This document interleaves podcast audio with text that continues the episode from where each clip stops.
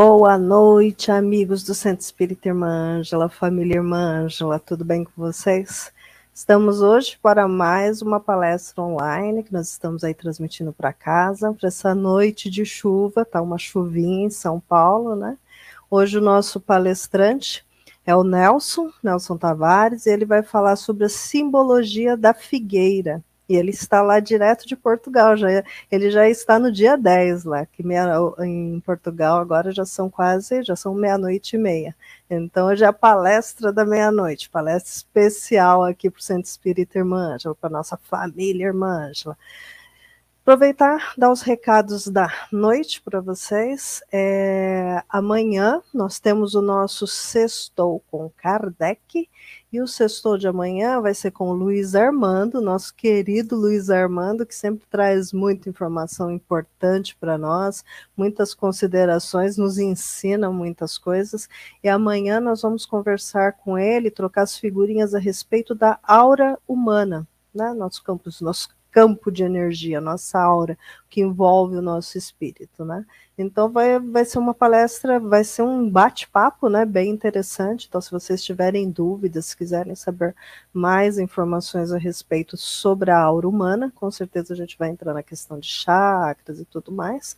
Bom, não vou me adiantar, mas Fica aí a dica para vocês. Sexta-feira à noite vai estar tá friozinho amanhã também, que esse final de semana vai estar tá frio em São Paulo. Então venha assistir o nosso Sextou com Kardec, comigo, com o Juan e com o Luiz Armando amanhã, a partir das oito e meia aqui no nosso canal. Domingo teremos palestra, teremos palestra sim. E essa palestra de domingo, ela vai ser com Ulisses e ele vai falar a respeito de hábitos. Né? O Ulisses foi um dos primeiros palestrantes a vir fazer palestra para nós né, no, no domingo, no que foi o mês passado, em maio, que nós iniciamos as palestras de domingo, e ele retorna esse mês aqui, então, para nós falarmos a respeito de hábitos. Então, a palestra de domingo se inicia a partir das 9 horas da manhã, a casa está aberta a partir das 8 e meia, então, estão convidados para vir fazer a sua missa de domingo no Centro Espírita Irmã Ângela conosco. Aí depois tem o trabalho do passe, né? Nós fazemos a vibração e o passe.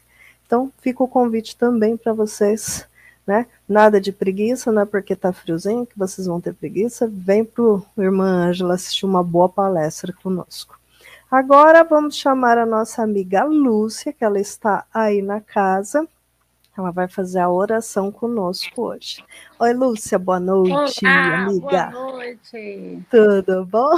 Tudo jóia e você? Bem, graças a Deus. Então vamos hoje. Você tem, você tem alguns recados para dar? Já vou te deixar rápido. Vou te deixar à vontade e daqui a pouco eu volto. A, a, a oração é sua. Tá bom, obrigada. Olá, meus amigos, família Ceia, boa noite. Boa noite a todos. Boa noite, Cris. Obrigado pelo convite mais uma vez. É com muita alegria que a gente está sempre aqui nessa casa, que é uma casa maravilhosa, que nos acolhe com tanto amor e carinho. Então, gratidão por mais essa oportunidade. E hoje, quinta-feira, chuvosa, com frio, eu quero fazer um apelo aos nossos amigos que cabide não sente frio. Então, por gentileza, quem tiver roupa em casa, cobertor, roupa de criança, principalmente de crianças, roupa de frio que não usa mais, doe, por favor, que nós estamos precisando de doação de roupa de frio. Muitas famílias procurando a gente para arrumar cobertores, roupa de frio e alimentos. Então, nossa campanha continua, juntos somos mais fortes. E para que nosso trabalho continue, nós precisamos da ajuda de todos os amigos.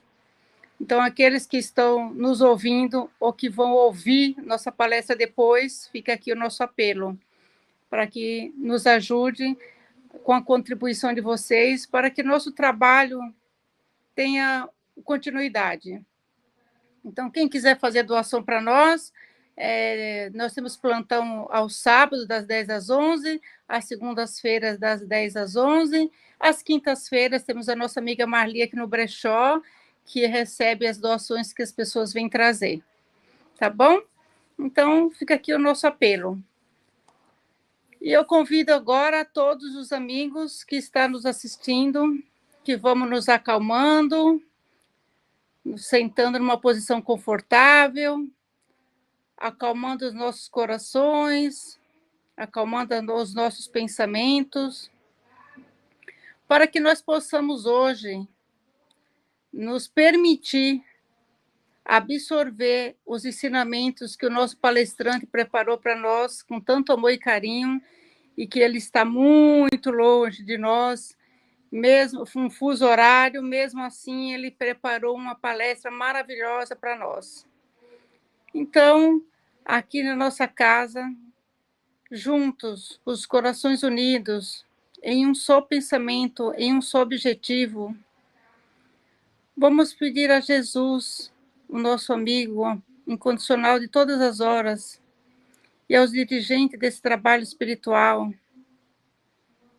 a equipe médica do Dr. Bezerra de Menezes aqui presente, que nesta noite nós possamos ser agraciados com suas bênçãos, que nós possamos ser merecedores de receber tudo que essa casa tem de melhor para nos oferecer e sabemos que todas as vezes que chegamos até aqui tem uma razão.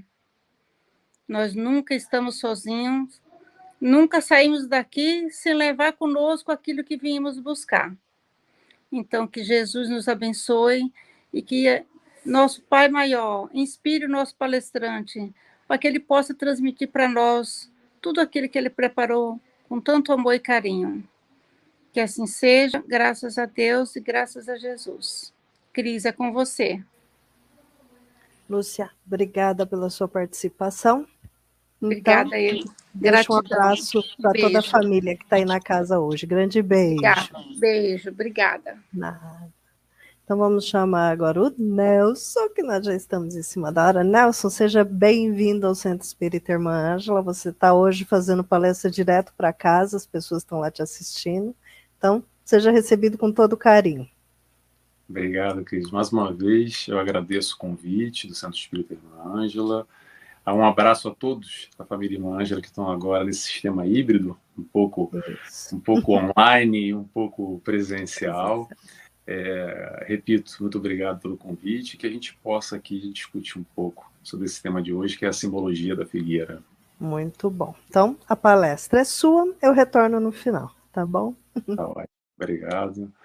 Muito bem, vamos começar então. A gente tem aqui uns minutinhos para falar sobre esse tema que eu escolhi hoje, que é a simbologia da figueira, ou melhor, a gente vai falar sobre a parábola da figueira que secou. E essa parábola, como muitas outras, mas essa em especial ainda causa muita confusão em muita gente, porque é meio estranho, Jesus foi lá e secou a figueira, como é que isso acontece? Que Jesus é esse? E faz um convite de fé. Como é que essa história, para quem lembra e para quem não lembra, eu já já vou começar contando a parábola da figueira. Mas para iniciar, eu quero falar um pouco sobre as parábolas. O que seriam as parábolas?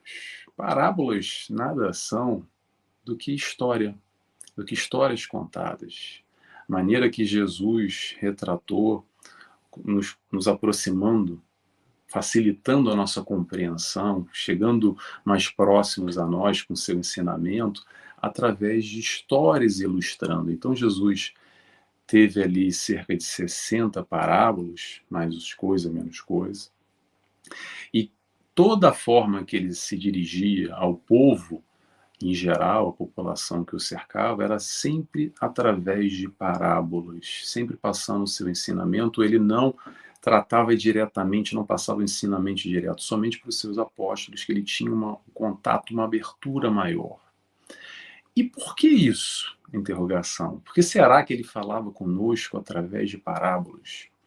Eu gosto sempre de comparar como crianças, como crianças espirituais que somos.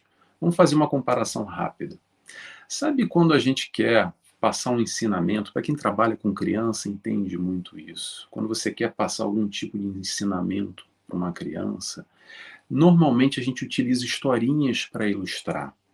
Como, por exemplo, aquela historinha do Chapeuzinho Vermelho, que é muito bonita, muito rica, mas no fundo quer passar o quê? Quer passar o ensinamento do não julgamento, por aparências, para a gente não julgar o livro pela capa, o patinho feio, ou então a história do Chapeuzinho Vermelho para a gente não aceitar doces de crianças, de crianças não doces de estranhos. Então sempre Jesus utilizava meios da época que o cercavam para passar esses ensinamentos. Então Jesus falava sobre a figueira, sobre a videira, sobre o rebanho, sempre dentro daquele contexto daquela época, daquele universo, para aquele povo.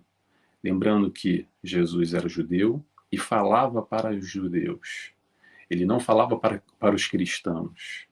Ele estava lá no Oriente, então ele se cercava daquele momento, daquele instante, para passar um ensinamento para aquele público que o recebia e queria compreender mais coisa, menos coisa, de acordo com esse esforço, de alguma forma, que ele fazia para se aproximar, sempre buscando essa análise desse conhecimento que Jesus veio passar numa, numa vertente positiva, analisando principalmente o comportamento do homem naquele momento, de como as pessoas agiam, como elas lidavam no dia a dia, como é que funcionava, como é que o raciocínio daquele momento funcionava. Aí vou só abrir um parênteses. Até hoje não mudou muito, né? Até hoje a gente tem algum comportamento ainda, a gente se reconhece muito facilmente nas parábolas de Jesus e fala assim: é, se calhar esse aí poderia ser eu, porque eu ainda parece que ajo assim, de uma forma ou de outra. E essa ideia, exatamente as parábolas são muito atuais ainda.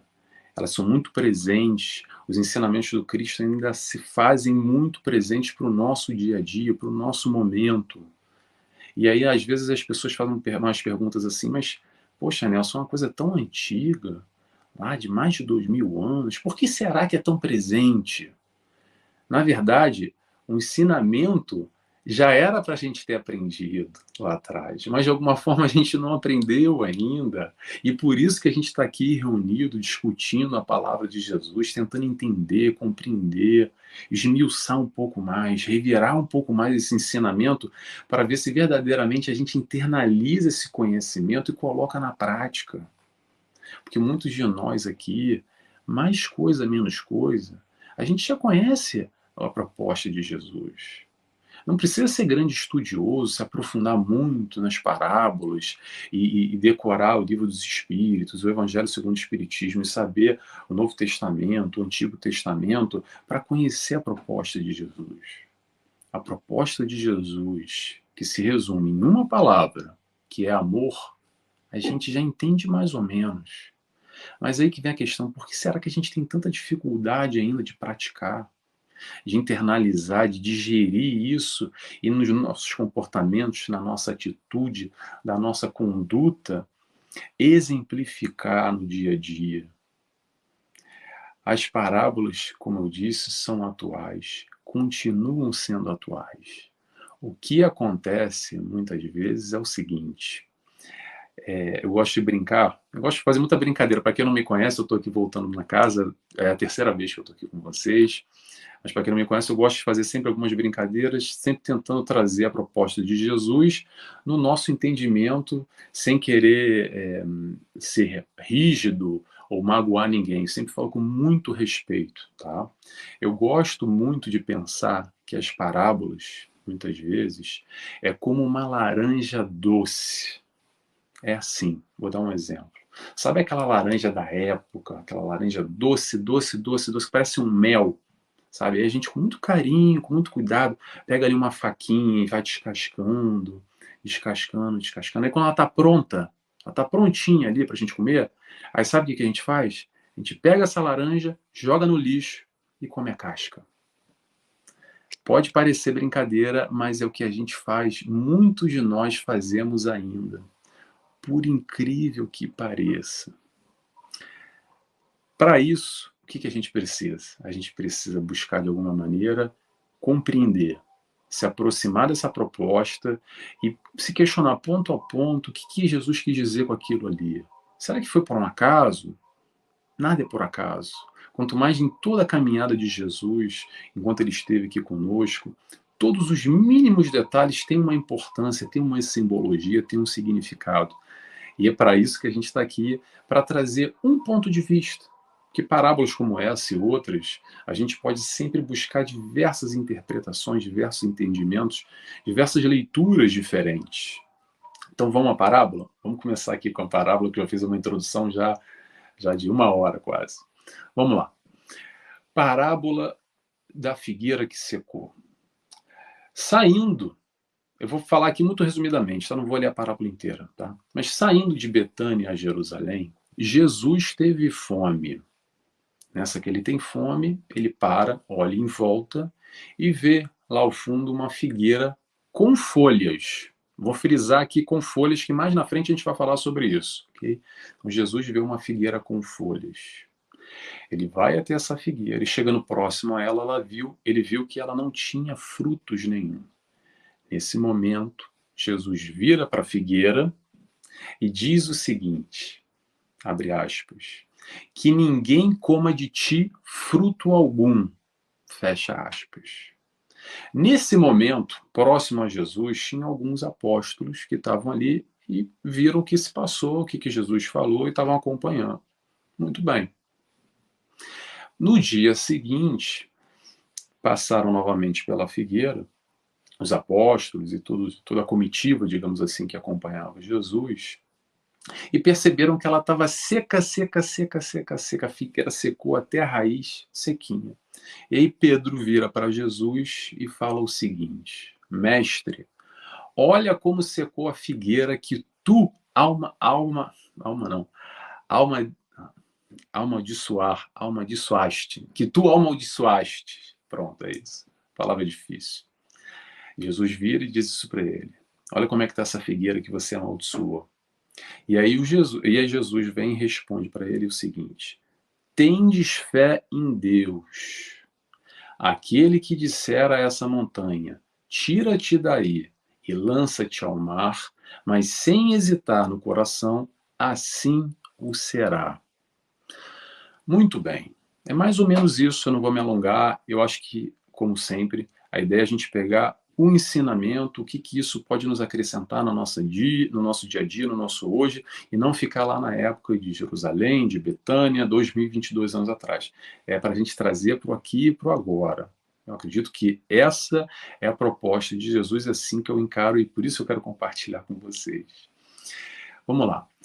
Primeira leitura rasa que às vezes a gente pode fazer assim, poxa, será que Jesus amaldiçoou realmente essa figueira? Será que Jesus foi lá e jogou um mal olhado para cima dela? É um Jesus malvado, talvez, porque ele ficou bravo com a, com a figueira que não deu fruto, e ele resolveu se vingar dela, ou punir ela e secou ela. Pode até parecer brincadeira isso que eu estou falando, tá? Mas tem muita gente que interpreta, faz essa interpretação rasa, literal, dessa questão do amaldiçoar, e se apega nesse tipo de, de, de interpretação. E, e, analisa Jesus como um Jesus talvez próximo daquele Deus vingativo do, do, Antigo Testamento, muito rígido, muito punitivo, muito severo. Mas nós aqui, felizmente, já compreendemos Jesus com a sua amplitude nesse processo de amor, de uma maneira muito diferente, muito mais profunda. E aí, nesse momento, a gente analisa assim: poxa, se ele amaldiçoou, deve ter um senão. Claro, sempre na história, lembrando que isso é uma história, ok? Então vamos lá, vamos puxar agora aqui para a gente tentar entender um pouco essa mensagem do Cristo. O que, que seria a figueira? Ou melhor, quem é a figueira? Somos nós. Nós somos a figueira. E eu vou repetir, eu levo logo tudo para o lado pessoal, tá? Porque se Jesus falou para os homens, e eu sou homem, e eu estou aqui precisando da palavra dele, de alguma forma eu tenho que enxergar esse ensinamento para mim. Então, a gente interpreta a figueira como nós, seres humanos, que aqui estamos encarnados, vivenciando todo esse processo evolutivo, nesse mundo de provas e expiações, com todas as dificuldades que nos cercam, etc, etc, etc.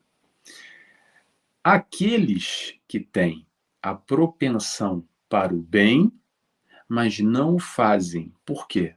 Porque a figueira como Jesus percebeu, estava com muitas folhas e chegando até lá, percebe que não tem fruto nenhum.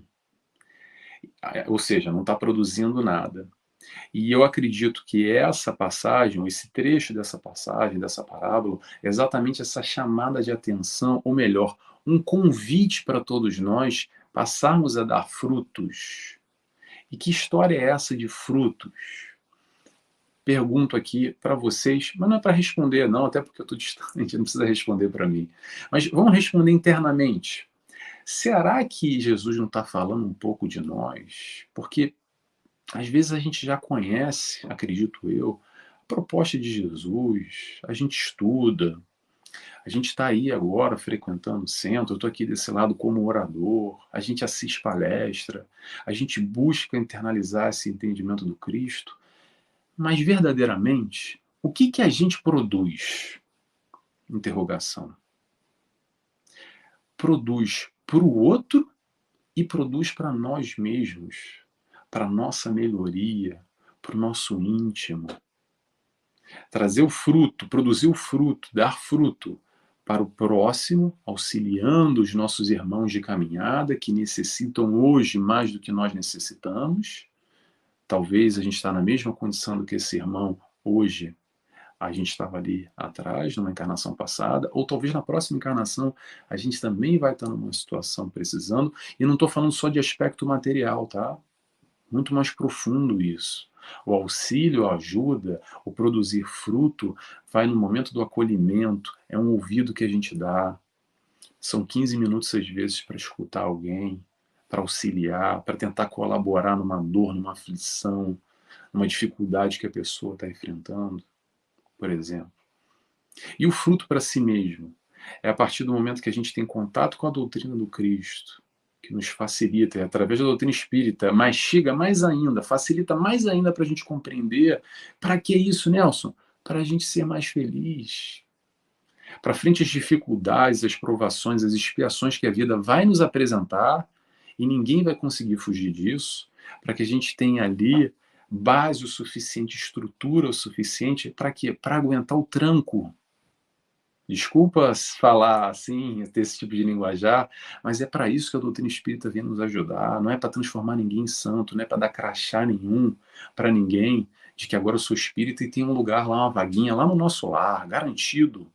Porque, é, é, como a Cris falou no início, porque domingo eu vou lá na missa, quer dizer, não vou mais na missa, vou lá no centro espírita, estou assistindo a palestra e pronto, já fiz o meu papel. Então, essa produção dos frutos a gente também pode entender e perceber como fruto para nós mesmos, para quê? Para a gente se retroalimentar nesse processo de que produzimos frutos e ao mesmo tempo nos alimentamos dele, e assim a gente não só se alimenta, como a gente consegue alimentar todos aqueles que necessitam e vem buscar esse alimento até nós. E sabe como é que isso acontece? Não precisa fazer esforço. A espiritualidade encaminha para nós aquele que precisa se alimentar. E se encaminha para nós, é porque de alguma forma a gente já tem capacidade de produzir o fruto que esse irmão está necessitando. Não precisa ser médium para perceber isso. O tempo inteiro a espiritualidade vai manipulando e nos colocando frente a frente com aqueles que precisam e aqueles que podem contribuir nesse processo evolutivo, nessa caminhada que a gente está juntos, sempre, desculpa até uma mosquinha aqui, gente, que a gente está sempre junto, precisando um de um outro, um, um dos outros, nos auxiliando nessa caminhada, buscando cada vez mais caminhar em direção ao Cristo. Mas muito bem. Voltando àquele nosso raciocínio. Então, a gente já sabe o caminho certo, na é verdade? Mas será que a gente faz o certo? Ou será que a gente cai nas tentações? Sabe aquela história de domar as mais inclinações, sabe? Um chamado, um convite. E aí me pergunto assim, mas por que isso, Nelson? Por que a gente tem tanta dificuldade assim de colocar na prática? Por que é tão difícil a gente ler, ler, estuda, reler? E por que, que a gente tem tanta dificuldade? Eu vou responder para vocês, porque a gente ainda coloca o nosso interesse pessoal e os prazeres momentâneos como prioridade. Sabe aquela historinha que a gente escuta muito falar de orgulho e egoísmo? É nessa hora. É nessa hora que a gente percebe, no fundo, no fundo, no fundo, no momento da produção, no momento da gente produzir, o que, que a gente está fazendo com a nossa vida, com a nossa encarnação. A oportunidade, o chamado está aí. E muitos de nós já estamos ouvindo esse chamado já, ó. Não é de hoje, não é de agora. Agora a gente tem essa capacidade, talvez, aqui, de encontro com a doutrina, que é a doutrina espírita, de mergulhar mais a fundo, de compreender. Estou falando de mim, tá? Indiretamente eu estou falando de mim. Da gente compreender mais a fundo, de perceber aspectos de Jesus com uma simplicidade e, ao mesmo tempo, uma complexidade que a gente não conseguia antes que a gente mistura ainda essa ideia de amor, o amor carnal, ou amor chocolate, ou amar o inimigo, e como é que tudo é amor. Mas eu vou seguir o raciocínio porque a gente tem hora aqui, senão a gente vai entrar nessa seara de Jesus e de amor, eu vou, vou me ater aqui ao raciocínio. Então vamos lá, vamos voltar àquela história que eu falei. Lembra que eu falei para vocês sobre as folhas? E por isso que Jesus se aproximou buscando os frutos? Vou explicar por que, que tem essa história das folhas e tem o fruto da figueira. Porque é o seguinte, na figueira, primeiro vem o fruto e depois vem as folhas. Então, nesse processo que se já tem folha, é porque já deu fruto. Fruto vem primeiro, ou deveria vir primeiro. E nessa busca, nessa compreensão de que as folhas e o fruto, as folhas é mais ou menos assim, aquela coisa bonita, frondosa, que enche a árvore, que fica bonito na fotografia, mas se não dá fruto, vem a pergunta: o que, que adianta? O que, que adianta a gente ter sair bonito na fotografia? Como eu disse agora, como eu disse agora não, como eu costumo dizer, é, muitos de nós, às vezes a gente vai para um, um centro espírita, por exemplo, achando que é um baile de carnaval, porque quando a gente entra no centro espírita, a gente bota aquela fantasia e lá dentro é tudo muito bem, tudo muito lindo, porque a gente fala de Jesus, a gente fala de Emmanuel, de Joana de Ângeles, de André Luiz, aí todo mundo é irmão, ali dentro uma beleza. Aí quando a gente sai, a gente deixa a máscara na porta e volta para a nossa vida normal, sabe como é que é? E sabe como é que a nossa vida normal é? Essa vida normal é a nossa vida também. A gente não é só espírita, dentro do centro espírita, quando todos são irmãos. Todos são irmãos, e que bom que é assim, que é esse movimento. A ideia é a gente transformar esse movimento que a gente tem no centro para fora do centro, com a nossa família, no nosso trabalho, no trânsito. No trânsito é ótimo, a gente adora chamar os outros de irmão, sabe? Como é que é? Oh, irmão! Principalmente no trânsito de São Paulo, então, eu nem imagino. Eu sou do Rio de Janeiro, já saí do Brasil há muito tempo, já é complicado. Em São Paulo, eu não consigo nem imaginar como é que é o trânsito de São Paulo. Enfim, nesse processo todo, o que, que a gente pode acrescentar, o que, que a gente pode crescer com esse ensinamento do Cristo? No final, faltou mais um trechinho aqui para a gente analisar. No final, Jesus fala sobre a montanha, essa história da montanha. A fé move montanhas que ele nos diz que move, está aqui, para ali e ela o fará. E é uma oportunidade, mais uma vez, nessa reflexão junto ao Pedro, nessa conversa, nesse diálogo que ele tem com Pedro, quando Pedro vai lá e questiona ele da figueira que secou, esse convite a trabalhar a nossa fé. E aí eu vou frisar a palavra trabalhar. É exatamente isso que a gente tem a oportunidade através da codificação, através da espiritualidade que nos trouxe a doutrina espírita e não só, e outros espíritos que colaboram conosco continuamente nesse processo evolutivo, para a gente entender esse aspecto de fé direito, que não é só fé acreditar. Ah, eu acredito, eu acho que aqui todo mundo acredita, eu acho que isso já está check, já está resolvido. Mas principalmente a questão da confiança. Fé é a crença e a confiança em conjunto. E aí a gente traz o questionamento: o quanto a gente confia verdadeiramente? O quanto a gente confia nos chamados desígnios de Deus? O processo da fé trabalhada ou da fé raciocinada é a gente confiar porque sim, eu tenho certeza, não tenho dúvidas. Não é a fé vacilante, é a fé entrega porque faz sentido e não só faz sentido no lado racional, faz sentido no lado sentimental. Eu sinto, ninguém precisa me contar. Eu me entrego, eu confio nesse processo, porque sim, tem coerência, o círculo fecha. Deus é justo, Deus é amor. Ele não nos desampara, não nos deixa largado. Muitas vezes a gente se sente assim, sabe por quê? Porque nós nos afastamos. Sempre tem uma mão esticada para nós. Sempre tem. Eu vou frisar o sempre. Às vezes é a gente que tem dificuldade de enxergar, a gente que se afasta, às vezes a gente não confia, não quer ver, ou cria uma ilusão esperando que vai acontecer os milagres, e a gente já sabe que as coisas não são bem assim. Não no sentido negativo, no sentido positivo, a espiritualidade que nos cerca o tempo inteiro, não só no centro espírita, Todos nós temos o nosso mentor, temos espíritos afins que colaboram, vibram conosco, que estão o tempo inteiro predispostos a nos auxiliar, a esticar os braços. Só que às vezes a gente vai lá e se conecta com aquele negócio que não é muito legal, sabe? Através do pensamento, a vibração. E aí a gente chama uns amiguinhos que não são muito, que nos fazem, não nos fazem tão bem, como o espírito de luz, como o nosso mentor, que Cabe a nós. É o processo de escolha. Eu quero ir para a direita, eu quero para a esquerda. Eu quero ir para cima, eu quero ir para baixo. Toda essa, essa, essa compreensão facilita na hora do que? Na hora do dia a dia.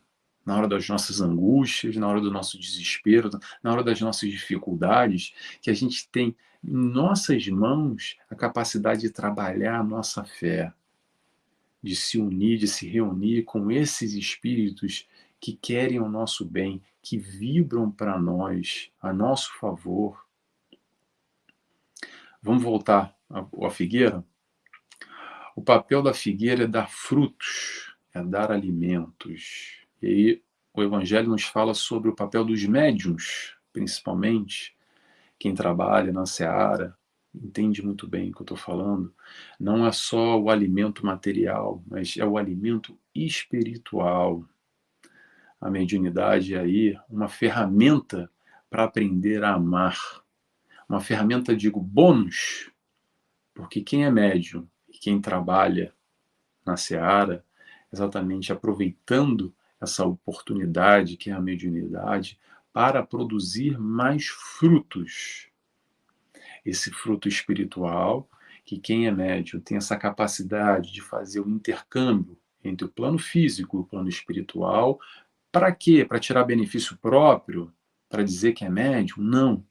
Para amar, para auxiliar esses irmãos que necessitam, que estão em estágios complicadíssimos. Para quem trabalha em mesa mediúnica sabe o que eu estou falando.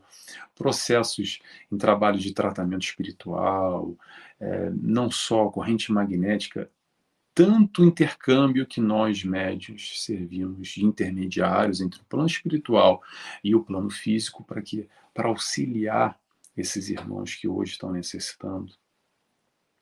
Esse é o convite que Jesus faz e que o evangelho discute e traz aqui também a questão dos médios, a importância do médium dar frutos, esse olhar amoroso, e por isso que eu falo e repito, Mediunidade é uma oportunidade para nós aprendermos a amar.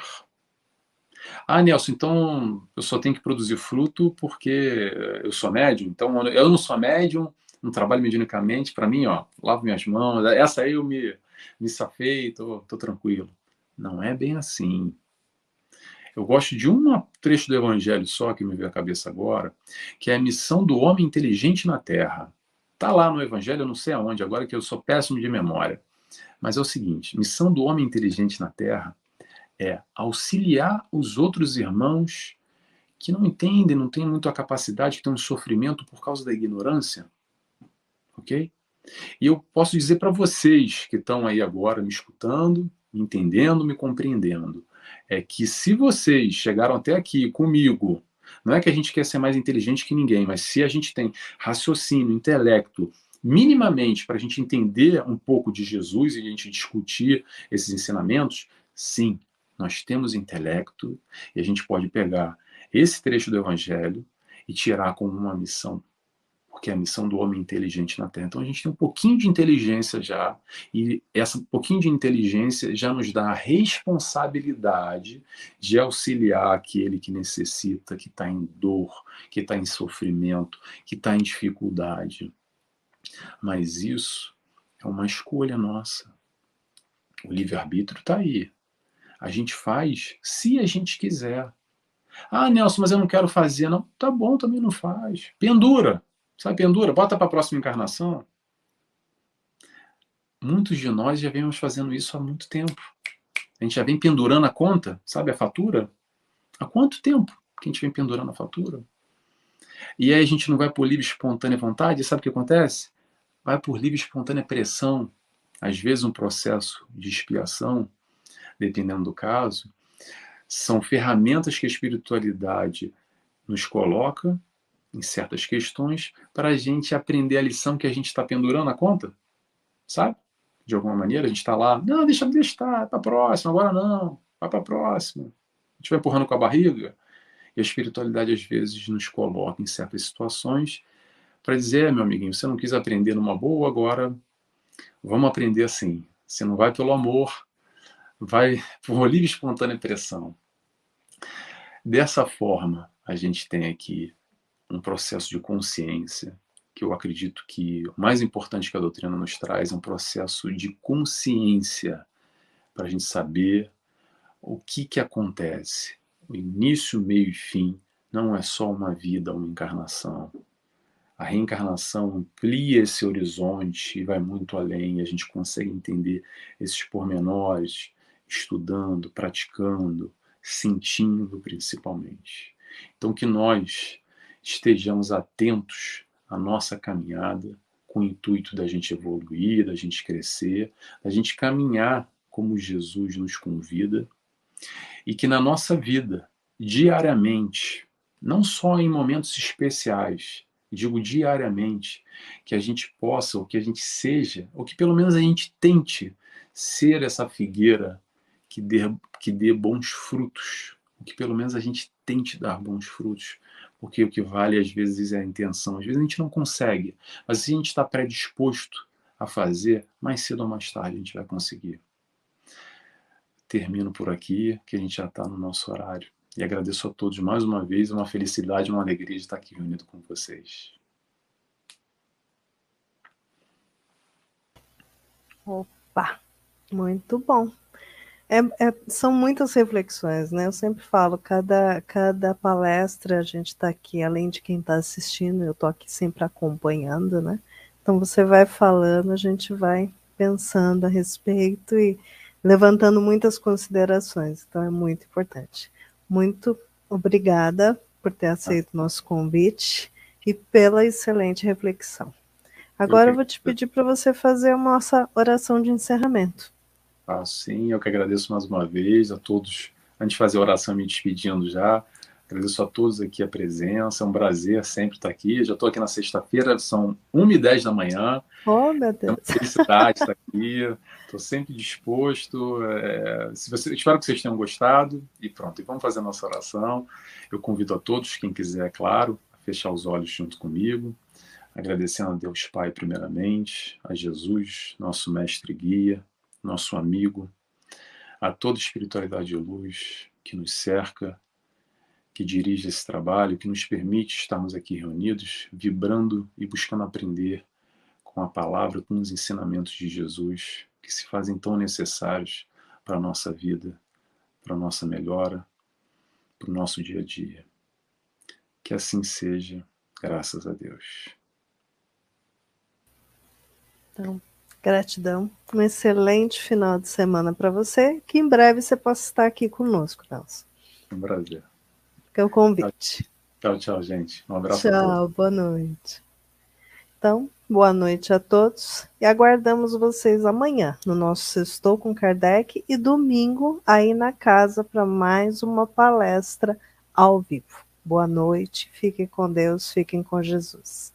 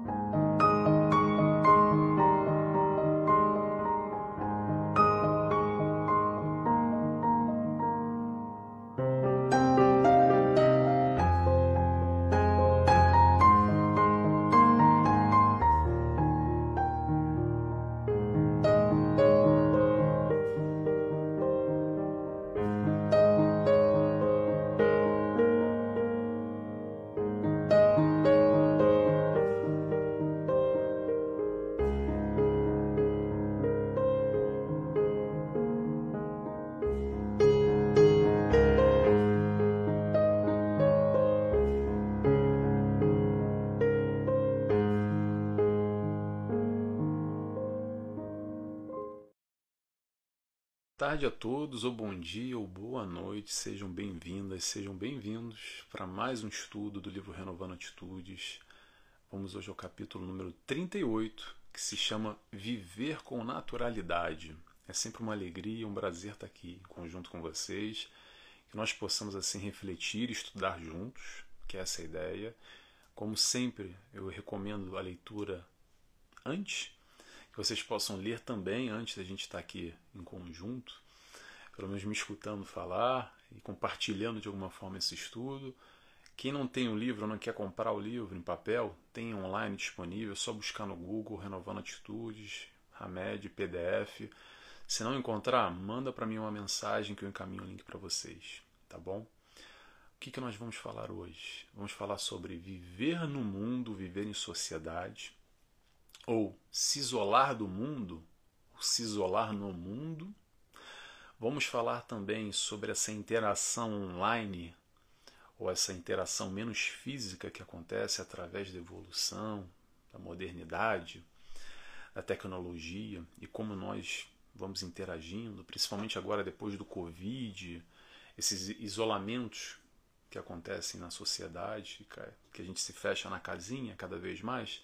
É um pouco disso que a gente vai falar.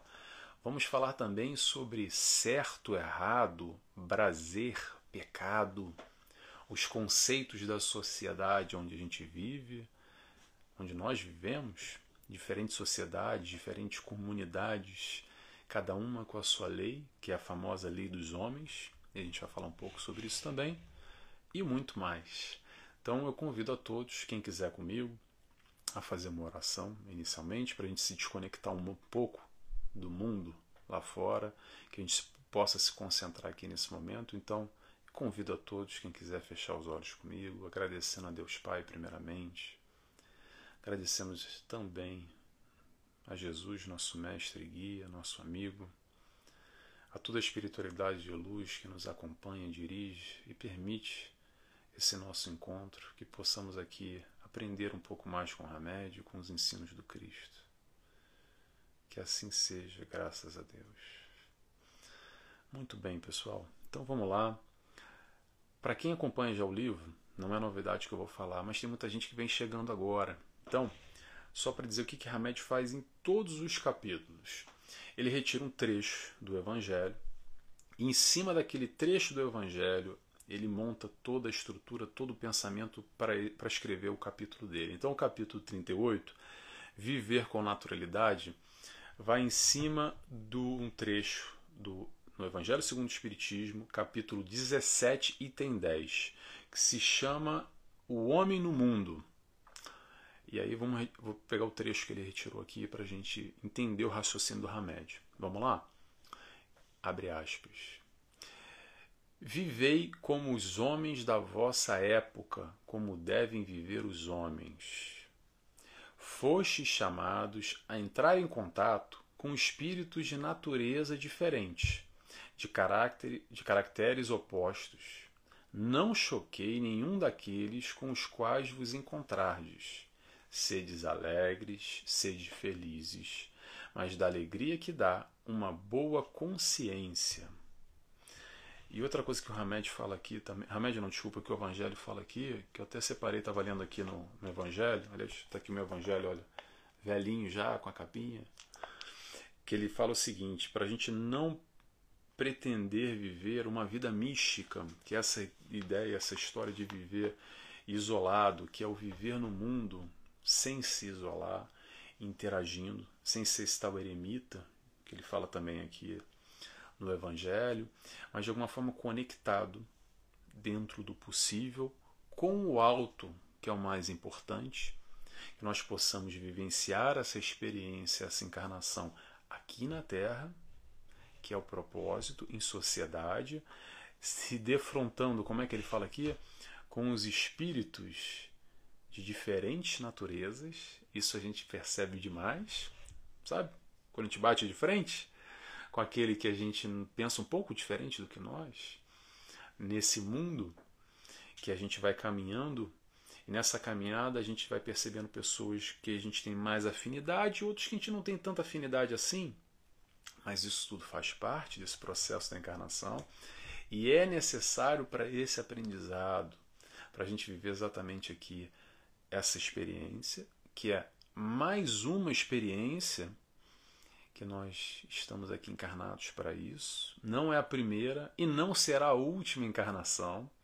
Então é mais uma experiência e é um pouco desse raciocínio que a Hamed vem trazer aqui com essa história do viver com naturalidade como nós podemos viver com mais naturalidade nessa encarnação, nessa experiência, nessa passagem, nessa vida que já já vai acabar?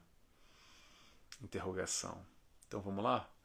Vamos começar aqui o trecho que eu retirei para a gente começar o, a reflexão em conjunto.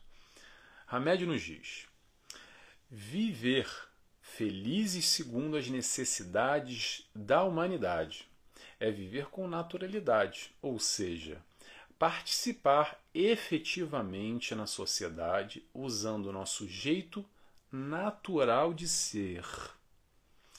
Todos nós fomos abençoados com determinadas vocações.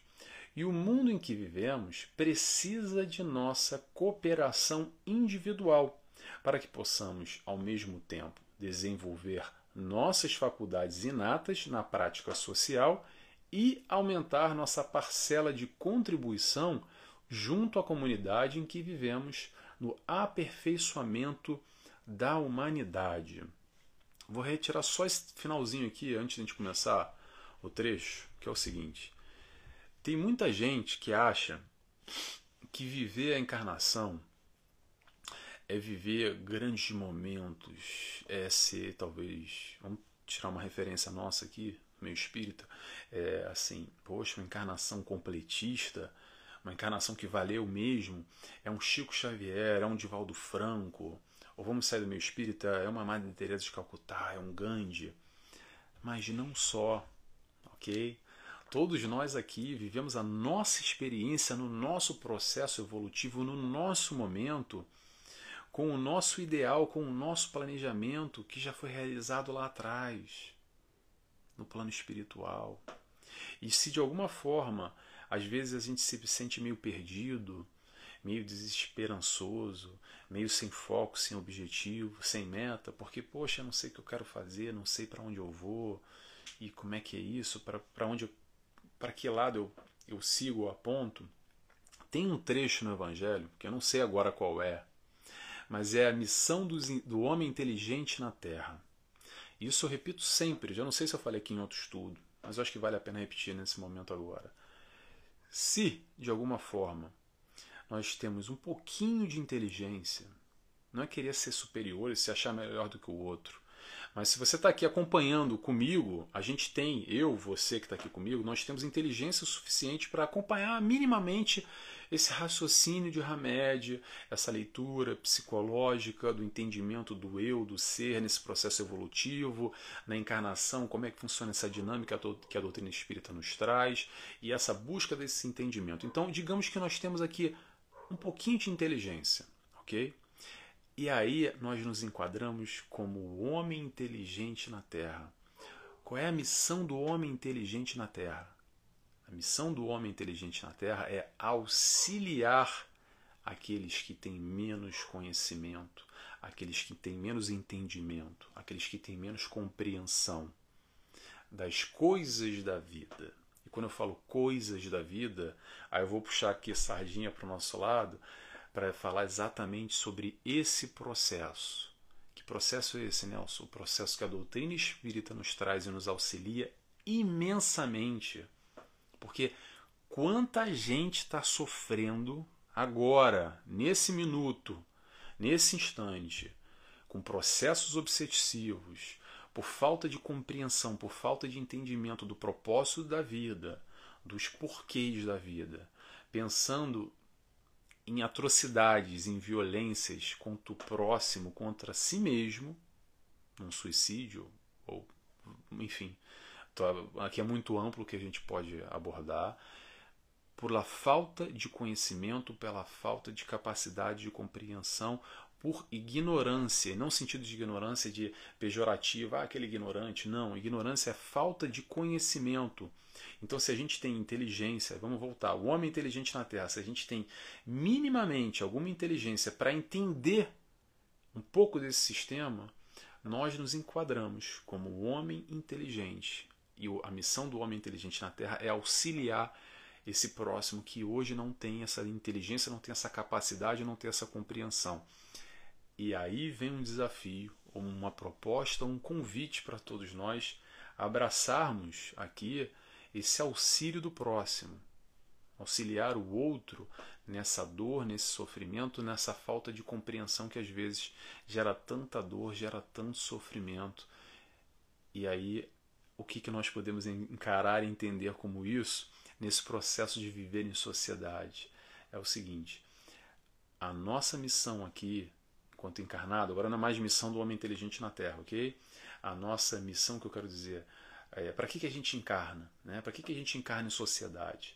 É exatamente para a gente fazer esse intercâmbio, para a gente vivenciar essas experiências, que é através dessas experiências que nós vamos adquirir o tal aprendizado que é necessário. Necessário. E vou frisar bem o necessário, porque senão a gente não precisava encarnar. Para que encarnar? Fica lá no plano espiritual. Acredito eu, penso, tomara, torço, para que nós, depois de desencarnarmos, que a gente possa ir para um plano espiritual um pouquinho melhor do que aqui na Terra, não é verdade?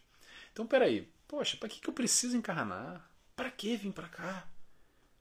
Para exatamente lidar com essas experiências, com essa troca, com essa vivência, que somente através dessa vivência, dessas experiências, é onde a gente pode adquirir conhecimento, vivência, prática, exercitar esses atributos, essa tal vocação, como ele coloca aqui, e não mais, a gente pode até pensar, trazer isso mais amplamente, para interagir com o próximo. Interagir para quê, Nelson? Para que eu preciso interagir com o próximo? Sabe para quê? Para a gente aprender a amar. Vou repetir. Está distante ainda, estamos muito distantes. Para aprendermos a amar. É interagindo com o próximo que a gente vai aprender a amar. Ou é se isolando. Como é que eu vou amar o próximo se eu não tenho ninguém para amar? Então, através desse contato com o próximo, que eu vou aprender esse processo do amor aos pouquinhos a gente está aqui, pequenas doses, a gente vai aprendendo a amar. Como? Eu aprendo a amar, a minha esposa, o meu marido, a minha mãe, o meu pai, o meu irmão, o meu tio, a minha avó, o meu animal de estimação, o meu amigo, aquele meu colega do trabalho, aquele vizinho, aquela tia, aquela pessoa que eu tenho uma afinidade. Enfim, a gente vai aos pouquinhos aprendendo a amar através dessa interação. E é para isso que a gente está aqui para aprender a amar. Amar principalmente nesse sentido mais amplo, que é amar tudo e amar todos, como Jesus nos ensinou e que a gente está muito distante, mas vamos lembrar, é possível a proposta de Jesus, se ele veio nos mostrar na caminhada em efetivo, a demonstração, foi para esfregar entre aspas na nossa cara que olha aqui, ó, dá para fazer. É complicado, é complicado. Exatamente pelo nosso, essa nosso estágio evolutivo que tem um, uma distância enorme, mas o caminho é esse. É germinar aí dentro esse lado amoroso, esse lado mais sensível, esse lado bom que todos nós temos. A gente tem um lado luz dentro de nós. Às vezes a gente tem dificuldade de enxergar, mas olha lá dentro, sabe aquele lado puro? Sede puro como as crianças, sabe? Que está no Evangelho. Esse lado luz, vamos trabalhar ele, vamos alimentar ele, vamos cuidar mais desse lado.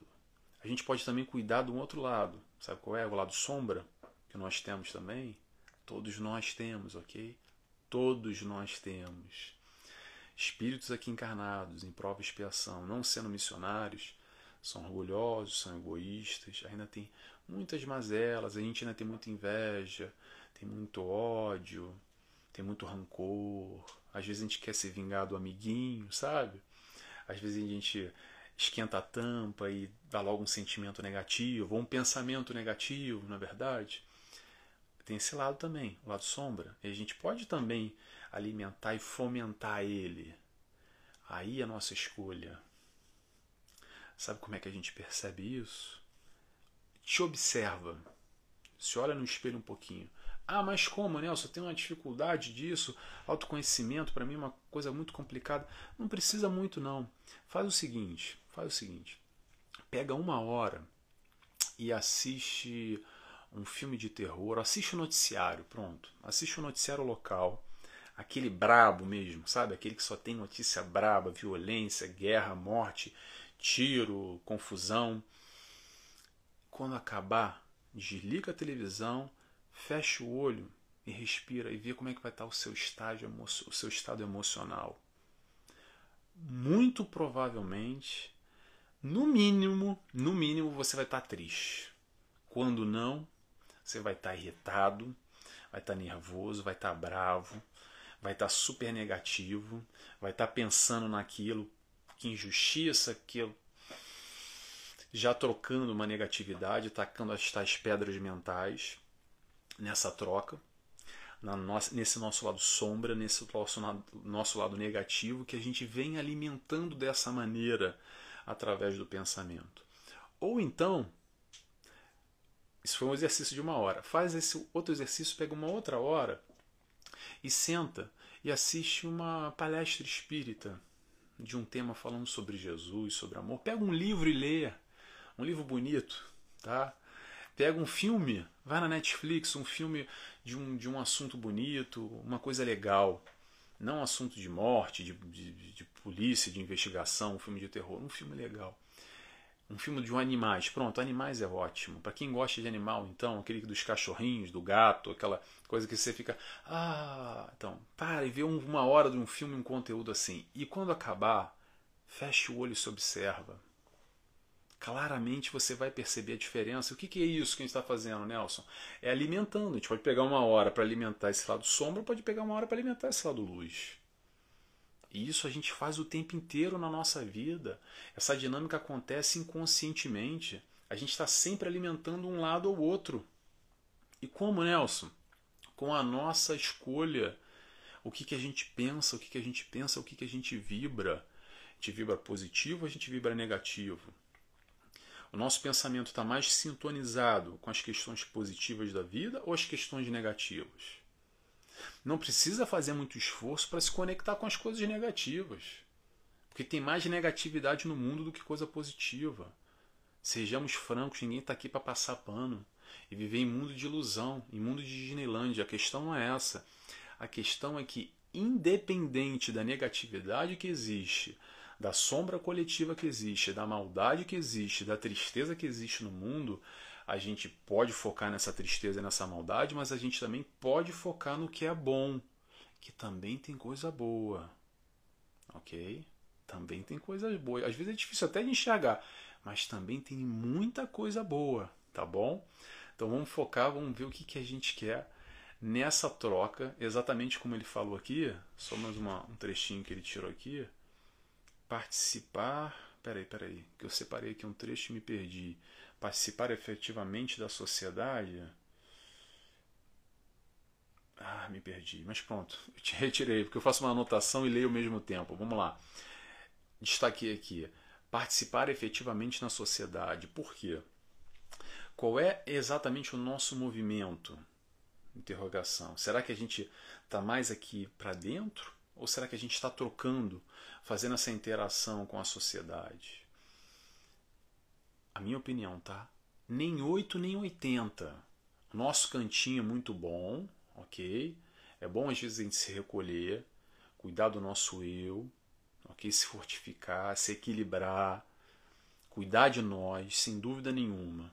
Mas também não vamos esquecer da interação. Não vamos esquecer da interação. E também não vamos só viver interagindo com o mundo e esquecer aqui de dentro. Então, nenhum nem outro. Vamos tentar um balanço, um equilíbrio para a gente chegar aí no meio. Porque às vezes nesse processo, nessa caminhada, nesse mundo que a gente vive, com tantas dificuldades, é normal a gente ter aquela reação, aquela frase que falam assim: para o mundo que eu quero descer. Não quero interagir com ninguém, Nelson. Para mim já deu. Não aguento mais isso aqui. Porque o mundo está cada vez pior. A gente não pensa isso às vezes? Não sei vocês. Mas isso é um pouco normal. É um pouco natural. Mas aí voltamos à questão do foco. Ok? Será que a gente está focando no positivo, no negativo? O que, que isso vai agregar para a nossa evolução espiritual, enquanto espíritos encarnados que aqui estamos e necessitamos dessa interação? Vamos voltar a falar o que eu disse ainda há pouco. Se não precisasse, olha a palavra precisar, se não precisasse dessa interação, a gente não encarnava. Se a gente está aqui é porque tende a haver essa, essa troca, tende a haver é, é, esse contributo com a sociedade de alguma forma. E como é que a gente vai, vai contribuir ou não, aí é livre, espontânea vontade, é o livre-arbítrio que a gente vai exercer. Como é que a gente vai se relacionar com o mundo? É com tudo, com todos? Aí é um algo muito pessoal que cada um vai se questionar e vai buscar esse encontro. Esse encontro do seu eu aí dentro e a partir desse momento contribuindo com essa troca, com esse relacionamento interpessoal com o próximo. E quem é o próximo? Sabe quem é o próximo? É aquele que você cruza. Esse é o próximo. Não é só a tua família e os teus amigos. É aquele até, como diz aqui o, o, o trecho do Evangelho, aquele que já me perdi de novo. Está aqui, ó, no Evangelho. Aquele que você, olha, diferente, de caráteres opostos. Esse, até o de caráteres opostos, esse é o nosso próximo. Então, enfim, já vou pulando a parte aqui para a gente não se alongar muito. Esse, essa, quer dizer, essa é a proposta da nossa encarnação, que nós estejamos atentos para essa troca, para esse relacionamento. Agora vamos falar um pouquinho de Jesus? Vamos lá, trecho que, o Hamed separa, que eu separei aqui com o Hamed. Hamed nos diz: Jesus de Nazaré vivia à sua época uma vida mística e distante da sociedade? O Cristo de Deus se integrava intensamente no social, participando de festas de casamento, do relacionamento fraterno, amando intensamente os amigos. Sem preconceito algum, fazia visitas e tomava refeições em companhias de variadas criaturas percorrendo cidades, campos e estradas, sempre acompanhando, sempre acompanhado dos amigos queridos e das multidões que o cercavam. Bem, Jesus interagia com todos, Ele não vivia essa tal dessa vida mística diante da sociedade, mas vamos lembrar, ele também se isolava no deserto. Ele também buscava esse momento íntimo. Há várias passagens que demonstram, essa, essa questão de Jesus, de como ele se retirava exatamente, buscando, acredito eu, esse balanço entre viver uma vida em sociedade, mas também esse cuidar de si, olhar para si, principalmente nesse contato com o alto, que ele conseguia, acredito eu, esse equilíbrio, buscando manter essa, esse, contato direto, essa harmonia mais profunda. Mas ele também estava lá, interagindo com a sociedade. Lembremos, encarnação é interação. Vou repetir: encarnação é interação. E aí, no mundo que a gente vive, hoje em dia, cada vez mais, não só através do desenvolvimento da internet, no Brasil principalmente, com a questão da violência, as pessoas estão cada vez mais trancadas em casa, com medo de ir para a rua. A socialização diminui cada vez mais comparado a 50, 100 anos atrás, onde todo mundo abria as portas de casa e conversava com o vizinho na rua, porque era muito mais tranquilo, cada vez mais é complicado por causa da questão da violência. A, a internet nos coloca mais dentro de casa e menos em contato com o próximo, facilitando às vezes essa comunicação. O Covid veio aí isolando as pessoas com medo por causa da doença, e muitos ainda estão com medo, isolados até porque são grupos de risco. O vírus continua aí, o vírus não acabou. Às vezes a gente fala pandemia como se fosse um passado, aquela época da pandemia, mas ainda existe. Apesar da gente estar hoje mais reforçado e termos os números mais controlados, de certa forma, maior conhecimento da doença, mas muita gente ainda está isolado e não está interagindo nesse mundo, ok, se isolando do mundo físico, mas isso não impede da gente interagir. O que, que eu quero dizer com isso? Apesar da violência, da internet, do Covid, não só e outros, outros fatores, a gente tem hoje oportunidade de uma interação muito maior do que há 50, 100 anos atrás, como eu estava dizendo. Que a gente só conseguia ali talvez se comunicar com, com um vizinho, com alguém mais próximo do trabalho, com as pessoas mais ao nosso redor, para mandar às vezes fazer uma comunicação para alguém que estivesse aqui, que eu estou em Portugal e no Brasil, a gente tinha que mandar carta e esperar meses e meses até a carta chegar e para responder mais meses e meses para a carta voltar. Hoje em dia a gente está ali no WhatsApp, é na hora, com o mundo inteiro. Hoje em dia a gente tem um Facebook, a gente tem um Instagram, que a gente pode estar tá se comunicando em vídeo, direto, postando a foto, compartilhando os momentos interagindo, se relacionando com o próximo de uma maneira que nos aproxima muito mais através da internet. Hoje eu estou aqui na Ilha da Madeira gravando esse vídeo em Portugal e 99% das pessoas que me acompanham eu sei que não estão aqui, não vivem aqui na Ilha da Madeira. Tem gente que vive aqui e me assiste, mas a maioria está no Brasil e está em Portugal continental. Tem outras pessoas brasileiras que também estão, tem gente em Londres, enfim, tem outros cantos por aí. Mas o que, que eu quero dizer? De alguma forma a internet também veio nos facilitar essa interação então tem um lado negativo, que a gente se isola do contato físico, mas isso não impede do nosso relacionamento com o próximo o tempo inteiro. E não é só através disso. Vamos dar outro exemplo agora que surgiu muito com a pandemia. Eu acho que veio um acréscimo enorme para esse desenvolvimento dessa proximidade, principalmente com a doutrina espírita, que é canais como esse. Eu só criei esse canal aqui através da pandemia, do Covid, não só, tantos outros, tantas casas espíritas que disponibilizam agora palestras online, cursos online, a gente pode estar interagindo muito mais. Eu estou participando de um curso aqui, aqui no Funchal, no Centro Espírita do Funchal, aonde a gente tem gente aqui do Funchal, tem muitas pessoas de Portugal continental, de diferentes cantos, de norte a sul do, é, de Portugal. Do Brasil, tem gente do Rio Grande do Sul, tem gente do Nordeste. Da Irlanda, tem gente na Irlanda participando. Então, tudo isso a gente está numa plataforma online, interagindo, todo mundo trocando, todo mundo falando, nos aproximando ó, de alguma forma um com o outro, apesar de não haver essa distância, essa proximidade pessoal, mas a gente se, se acaba se reunindo num, num ideal, num pensamento em conjunto que nos aproxima muito mais. Nesse caso, um estudo de Joana de Andes que a gente está fazendo de um livro, que é o Desperte Seja Feliz, por exemplo. Então, isso tudo eu quero dizer por quê? Porque tem um lado ruim, sim, tem um lado ruim, mas também tem um lado bom. E aí voltamos àquela escolha: a gente quer focar no lado ruim ou no lado bom? O que que essa, o que que a violência, o que que o Covid, o que que, é, é, o que que a internet traz de negativo? E é negativo que a gente tem menos contato pessoal cada vez mais. Eu acho que isso é negativo, minha opinião. Mas também tem um lado positivo como essa oportunidade que a gente está trocando aqui.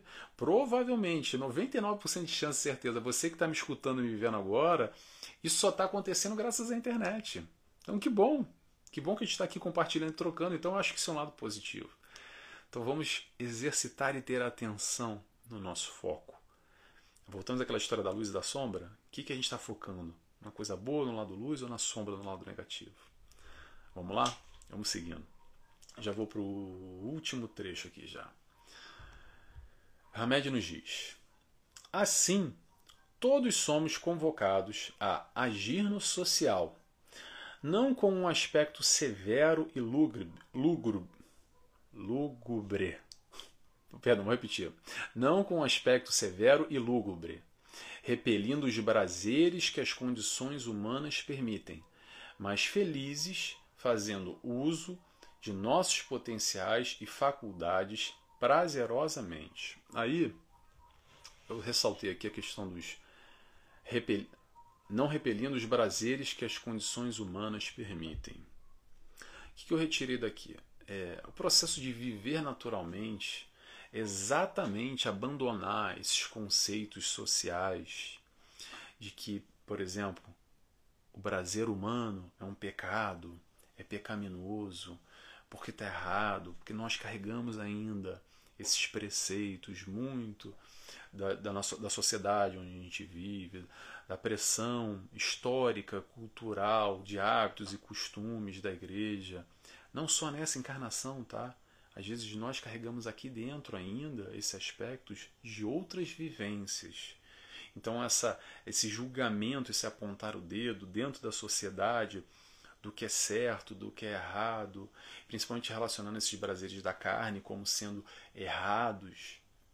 E aí o que eu quero dizer para vocês que a doutrina espírita nos, nos esclarece com muita riqueza, com muita profundidade e nos esclarece com muita clareza, principalmente, é que esse conceito de certo errado está na nossa consciência, está aí dentro, está aqui dentro, sabe?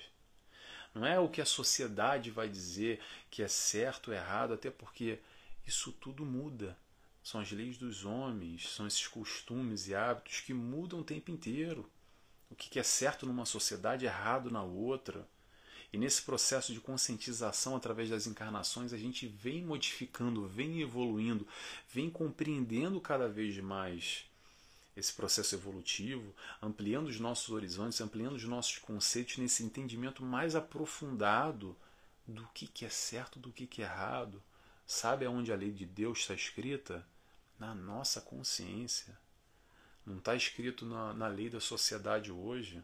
Sabe por quê? Porque essa lei hoje, daqui a 100 anos, provavelmente vai ser outra. Porque há 100 anos atrás era outra. E vai sendo modificada constantemente. Então, nesse aspecto do prazer, principalmente, não tem problema nenhum em sentir prazer, não é errado, não é pecado. A questão principal nessa história de que de, desse julgamento da sociedade relacionando o prazer com o pecado é, é que nós tenhamos a consciência de assumir a responsabilidade das nossas escolhas. O problema começa quando a gente, por uma busca desenfreada pelo prazer, dando voz às nossas paixões, principalmente ligado muito à questão do nosso primitivismo, que é muito forte ainda aqui dentro, a gente não assume o BO, sabe aquela história? A gente quer fazer a besteira e não quer ter responsabilidade nenhuma. A gente quer fingir que não vê. tapa o olho se engana a si mesmo, sabe? A questão é que a gente tenha consciência do que, que a gente escolhe. E o que, que a gente escolher vai trazer uma consequência natural. Então, dentro da sociedade, que nós possamos viver esse mundo com os homens, interagindo nesse mundo de prova e expiação. Ah, Nelson, mas é difícil? Eu sei, eu sei, mas temos aqui inteligência, consciência, profundidade e principalmente apoio e suporte o suficiente, ou até mais do que o suficiente, para ultrapassarmos essa experiência, vivenciarmos, aprendermos aqui o que temos que aprender nessa encarnação. Ok? E para isso a gente tem quem? O nosso mentor. Sabe aquela história do anjo da guarda? Espiritualidade de luz que vibra sempre ao nosso favor. Ah, Nelson, mas eu não consigo me conectar. Faz uma oração.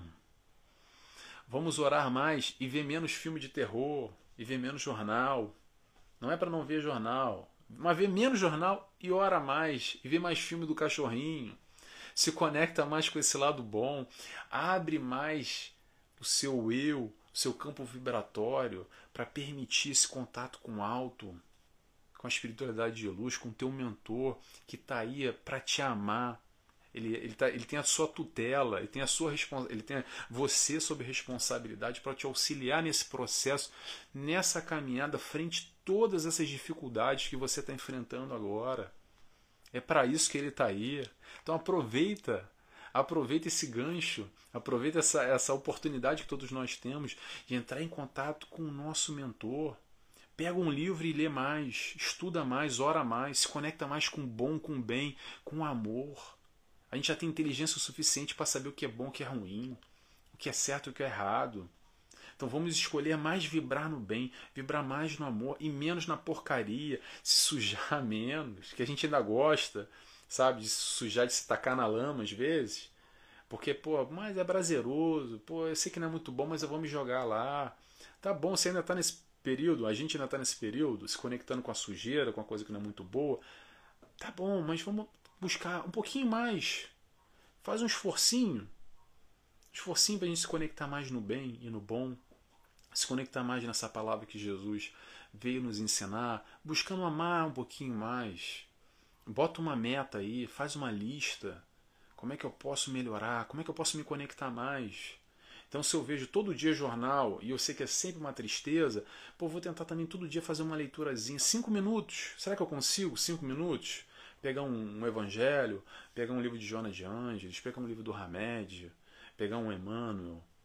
Será que eu consigo? Não precisa, sai da doutrina espírita, mas um livro bom, algo que te, te, te faça sentido, algo que, que fomente esse lado positivo dentro de nós.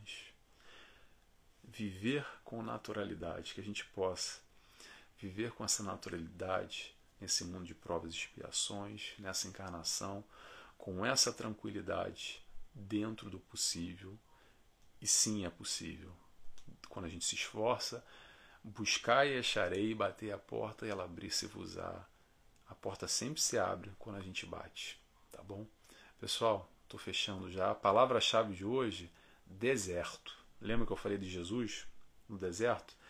Então, você que acompanhou até agora e gostou do vídeo, escreve para mim, por favor aí no Facebook, que o pessoal interage mais, ou no Instagram, ou no YouTube, ou manda uma mensagem privada para mim, que eu gosto sempre de acompanhar quem de alguma forma é tocado por esse ensinamento de remédio como eu, tá bom? Espero que vocês tenham gostado, como eu gostei muito de estar aqui presente.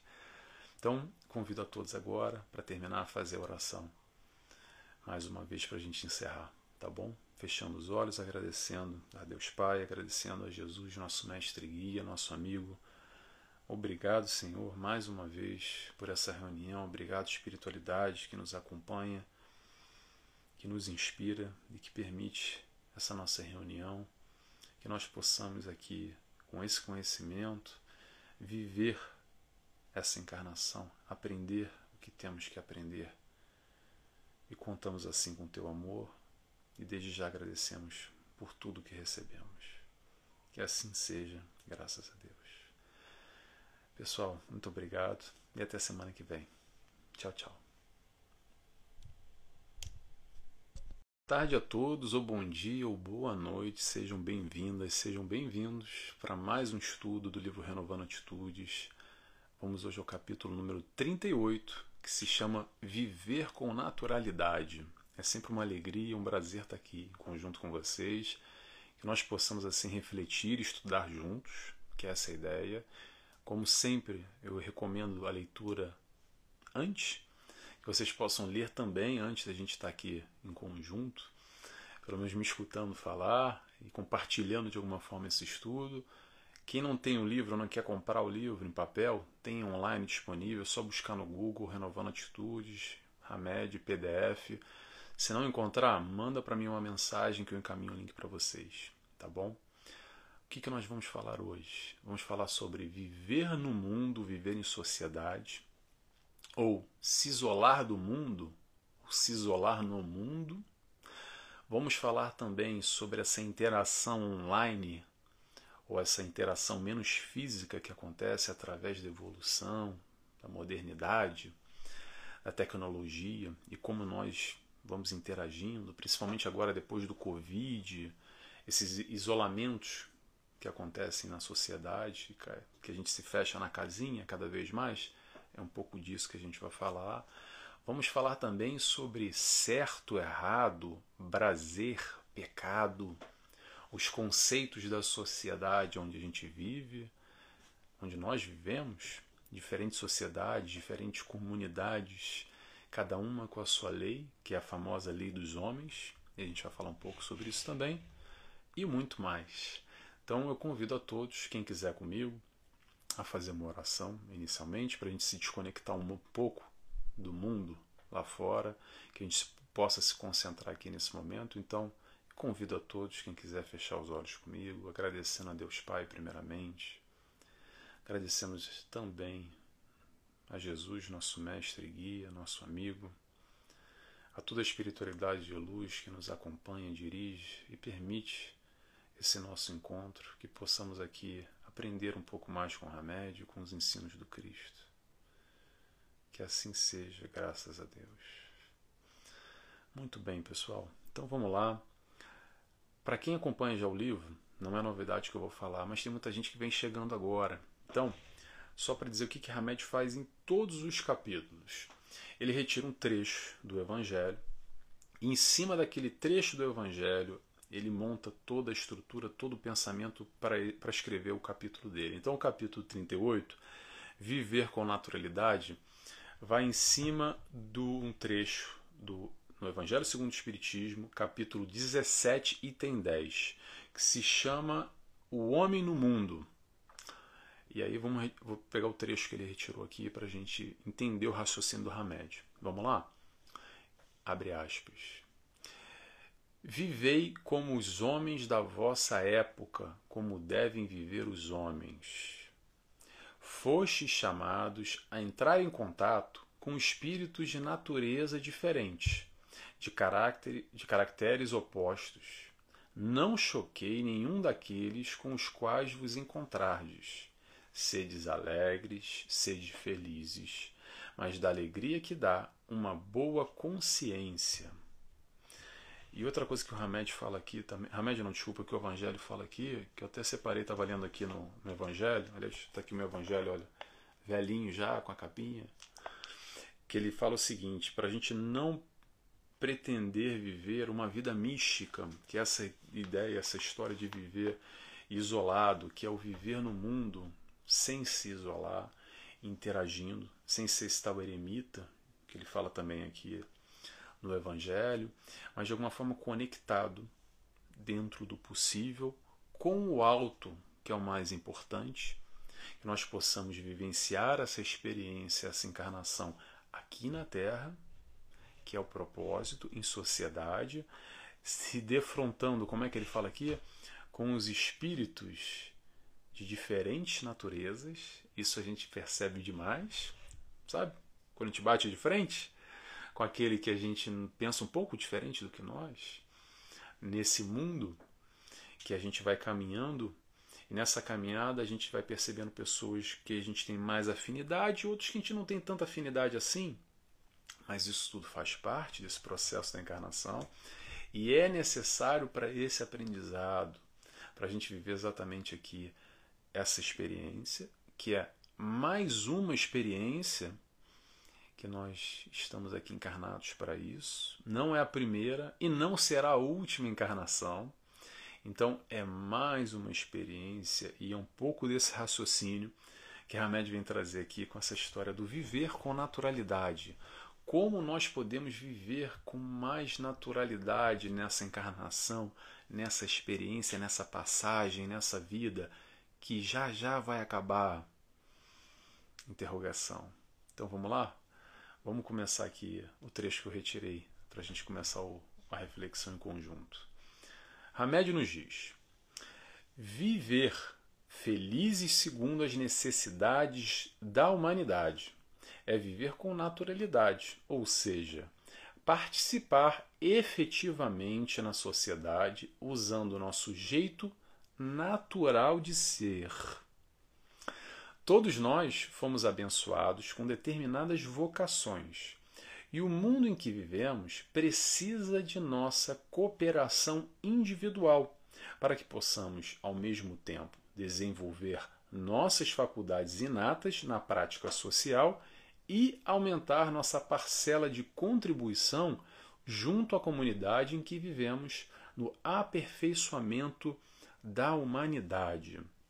Vou retirar só esse finalzinho aqui antes de a gente começar o trecho, que é o seguinte: tem muita gente que acha que viver a encarnação é viver grandes momentos, é ser talvez, vamos tirar uma referência nossa aqui, meio espírita, é assim, poxa, uma encarnação completista, uma encarnação que valeu mesmo, é um Chico Xavier, é um Divaldo Franco, ou vamos sair do meio espírita, é uma Madre Teresa de Calcutá, é um Gandhi, mas não só, ok?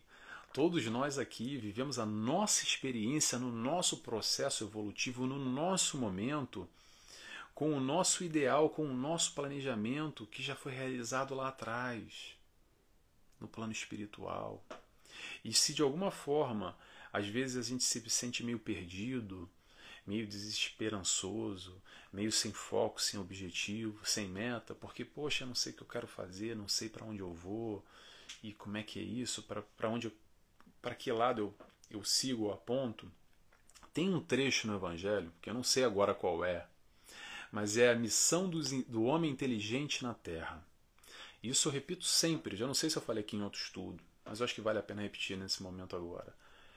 Se, de alguma forma, nós temos um pouquinho de inteligência, não é querer ser superior e se achar melhor do que o outro, mas se você está aqui acompanhando comigo, a gente tem, eu, você que está aqui comigo, nós temos inteligência suficiente para acompanhar minimamente esse raciocínio de Hamed, essa leitura psicológica do entendimento do eu, do ser nesse processo evolutivo, na encarnação, como é que funciona essa dinâmica que a doutrina espírita nos traz e essa busca desse entendimento. Então, digamos que nós temos aqui um pouquinho de inteligência, ok? E aí nós nos enquadramos como o homem inteligente na Terra. Qual é a missão do homem inteligente na Terra? A missão do homem inteligente na Terra é auxiliar aqueles que têm menos conhecimento, aqueles que têm menos entendimento, aqueles que têm menos compreensão das coisas da vida. Quando eu falo coisas da vida, aí eu vou puxar aqui a sardinha para o nosso lado para falar exatamente sobre esse processo. Que processo é esse, Nelson? O processo que a doutrina espírita nos traz e nos auxilia imensamente. Porque quanta gente está sofrendo agora, nesse minuto, nesse instante, com processos obsessivos, por falta de compreensão, por falta de entendimento do propósito da vida, dos porquês da vida, pensando em atrocidades, em violências contra o próximo, contra si mesmo, num suicídio, ou enfim, aqui é muito amplo que a gente pode abordar, pela falta de conhecimento, pela falta de capacidade de compreensão, por ignorância, e não sentido de ignorância de pejorativa, ah, aquele ignorante. Não, ignorância é falta de conhecimento. Então, se a gente tem inteligência, vamos voltar, o homem inteligente na Terra, se a gente tem minimamente alguma inteligência para entender um pouco desse sistema, nós nos enquadramos como homem inteligente. E a missão do homem inteligente na Terra é auxiliar esse próximo que hoje não tem essa inteligência, não tem essa capacidade, não tem essa compreensão. E aí vem um desafio, uma proposta, um convite para todos nós abraçarmos aqui esse auxílio do próximo, auxiliar o outro nessa dor, nesse sofrimento, nessa falta de compreensão que às vezes gera tanta dor, gera tanto sofrimento. E aí, o que, que nós podemos encarar e entender como isso nesse processo de viver em sociedade? É o seguinte: a nossa missão aqui enquanto encarnado, agora não é mais missão do homem inteligente na Terra, ok? A nossa missão que eu quero dizer é para que, que a gente encarna? Né? Para que, que a gente encarna em sociedade? É exatamente para a gente fazer esse intercâmbio, para a gente vivenciar essas experiências, que é através dessas experiências que nós vamos adquirir o tal aprendizado que é necessário. Necessário. E vou frisar bem o necessário, porque senão a gente não precisava encarnar. Para que encarnar? Fica lá no plano espiritual. Acredito eu, penso, tomara, torço, para que nós, depois de desencarnarmos, que a gente possa ir para um plano espiritual um pouquinho melhor do que aqui na Terra, não é verdade? Então, peraí, poxa, para que, que eu preciso encarnar? Para que vir para cá? Para exatamente lidar com essas experiências, com essa troca, com essa vivência, que somente através dessa vivência, dessas experiências, é onde a gente pode adquirir conhecimento, vivência, prática, exercitar esses atributos, essa tal vocação, como ele coloca aqui, e não mais, a gente pode até pensar, trazer isso mais amplamente, para interagir com o próximo. Interagir para quê, Nelson? Para que eu preciso interagir com o próximo? Sabe para quê? Para a gente aprender a amar. Vou repetir. Está distante ainda, estamos muito distantes. Para aprendermos a amar. É interagindo com o próximo que a gente vai aprender a amar. Ou é se isolando. Como é que eu vou amar o próximo se eu não tenho ninguém para amar? Então, através desse contato com o próximo, que eu vou aprender esse processo do amor aos pouquinhos a gente está aqui, pequenas doses, a gente vai aprendendo a amar. Como? Eu aprendo a amar, a minha esposa, o meu marido, a minha mãe, o meu pai, o meu irmão, o meu tio, a minha avó, o meu animal de estimação, o meu amigo, aquele meu colega do trabalho, aquele vizinho, aquela tia, aquela pessoa que eu tenho uma afinidade. Enfim, a gente vai aos pouquinhos aprendendo a amar através dessa interação. E é para isso que a gente está aqui para aprender a amar. Amar principalmente nesse sentido mais amplo, que é amar tudo e amar todos, como Jesus nos ensinou e que a gente está muito distante, mas vamos lembrar, é possível a proposta de Jesus, se ele veio nos mostrar na caminhada em efetivo, a demonstração, foi para esfregar entre aspas na nossa cara que olha aqui, ó, dá para fazer. É complicado, é complicado. Exatamente pelo nosso, essa nosso estágio evolutivo que tem um, uma distância enorme, mas o caminho é esse. É germinar aí dentro esse lado amoroso, esse lado mais sensível, esse lado bom que todos nós temos. A gente tem um lado luz dentro de nós. Às vezes a gente tem dificuldade de enxergar mas olha lá dentro, sabe aquele lado puro? Sede puro como as crianças, sabe? Que está no Evangelho. Esse lado luz. Vamos trabalhar ele. Vamos alimentar ele. Vamos cuidar mais desse lado. A gente pode também cuidar do outro lado. Sabe qual é? O lado sombra, que nós temos também.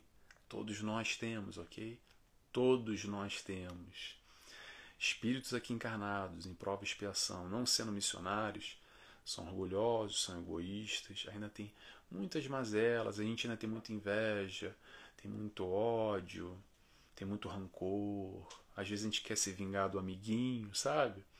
Às vezes a gente esquenta a tampa e dá logo um sentimento negativo, ou um pensamento negativo, na é verdade. Tem esse lado também, o lado sombra. E a gente pode também alimentar e fomentar ele. Aí a nossa escolha. Sabe como é que a gente percebe isso? Te observa. Se olha no espelho um pouquinho. Ah, mas como, Nelson? Eu tenho uma dificuldade disso. Autoconhecimento, para mim, é uma coisa muito complicada. Não precisa muito, não. Faz o seguinte: faz o seguinte. Pega uma hora e assiste um filme de terror, assiste o noticiário, pronto. Assiste o noticiário local, aquele brabo mesmo, sabe? Aquele que só tem notícia braba, violência, guerra, morte, tiro, confusão. Quando acabar, desliga a televisão Feche o olho e respira e vê como é que vai estar o seu estágio, o seu estado emocional. Muito provavelmente, no mínimo, no mínimo você vai estar triste. Quando não, você vai estar irritado, vai estar nervoso, vai estar bravo, vai estar super negativo, vai estar pensando naquilo, que injustiça, que já trocando uma negatividade, tacando as tais pedras mentais nessa troca, na nossa, nesse nosso lado sombra, nesse nosso, nosso lado negativo, que a gente vem alimentando dessa maneira através do pensamento. Ou então, isso foi um exercício de uma hora, faz esse outro exercício, pega uma outra hora e senta e assiste uma palestra espírita de um tema falando sobre Jesus, sobre amor. Pega um livro e lê, um livro bonito, tá? Pega um filme, vai na Netflix, um filme de um, de um assunto bonito, uma coisa legal. Não assunto de morte, de, de, de polícia, de investigação, um filme de terror. Um filme legal. Um filme de um animais. Pronto, animais é ótimo. Para quem gosta de animal, então, aquele dos cachorrinhos, do gato, aquela coisa que você fica. Ah, então, para e vê uma hora de um filme, um conteúdo assim. E quando acabar, feche o olho e se observa claramente você vai perceber a diferença. O que, que é isso que a gente está fazendo, Nelson?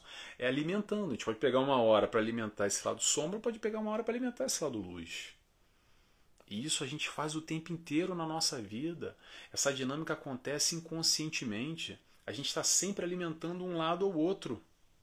E como, Nelson? Com a nossa escolha. O que, que a gente pensa, o que, que a gente pensa, o que, que a gente vibra. A gente vibra positivo, a gente vibra negativo. O nosso pensamento está mais sintonizado com as questões positivas da vida ou as questões negativas? Não precisa fazer muito esforço para se conectar com as coisas negativas. Porque tem mais negatividade no mundo do que coisa positiva. Sejamos francos, ninguém está aqui para passar pano e viver em mundo de ilusão, em mundo de Disneylandia. A questão não é essa.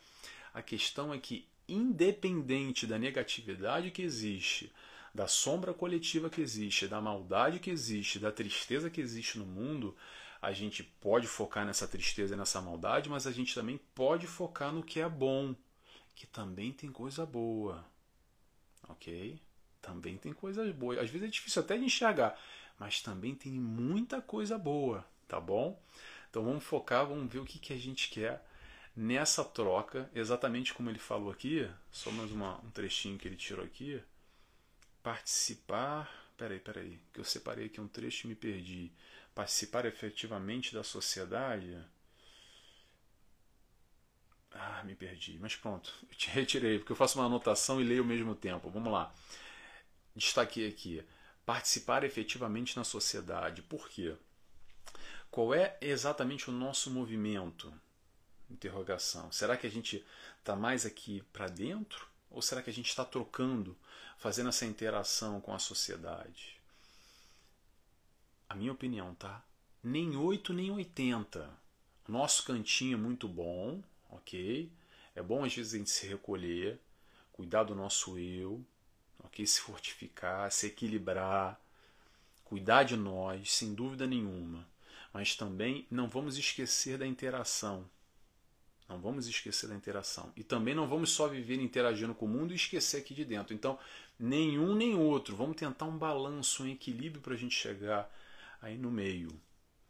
Porque às vezes nesse processo, nessa caminhada, nesse mundo que a gente vive, com tantas dificuldades, é normal a gente ter aquela reação aquela frase que falam assim: para o mundo que eu quero descer.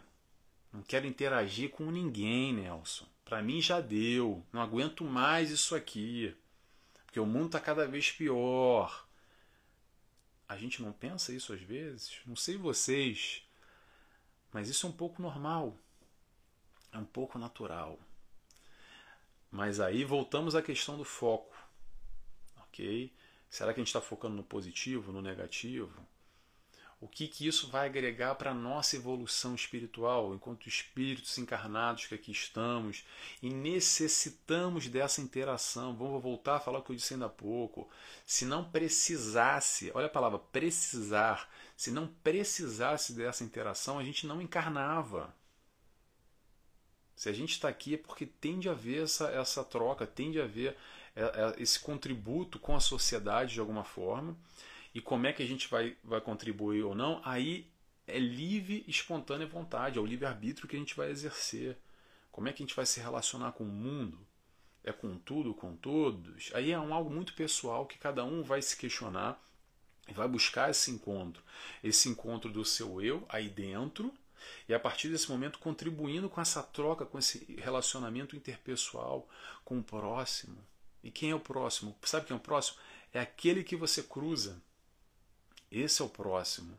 Não é só tua família e os teus amigos. É aquele até, como diz aqui o, o, o trecho do Evangelho, aquele que.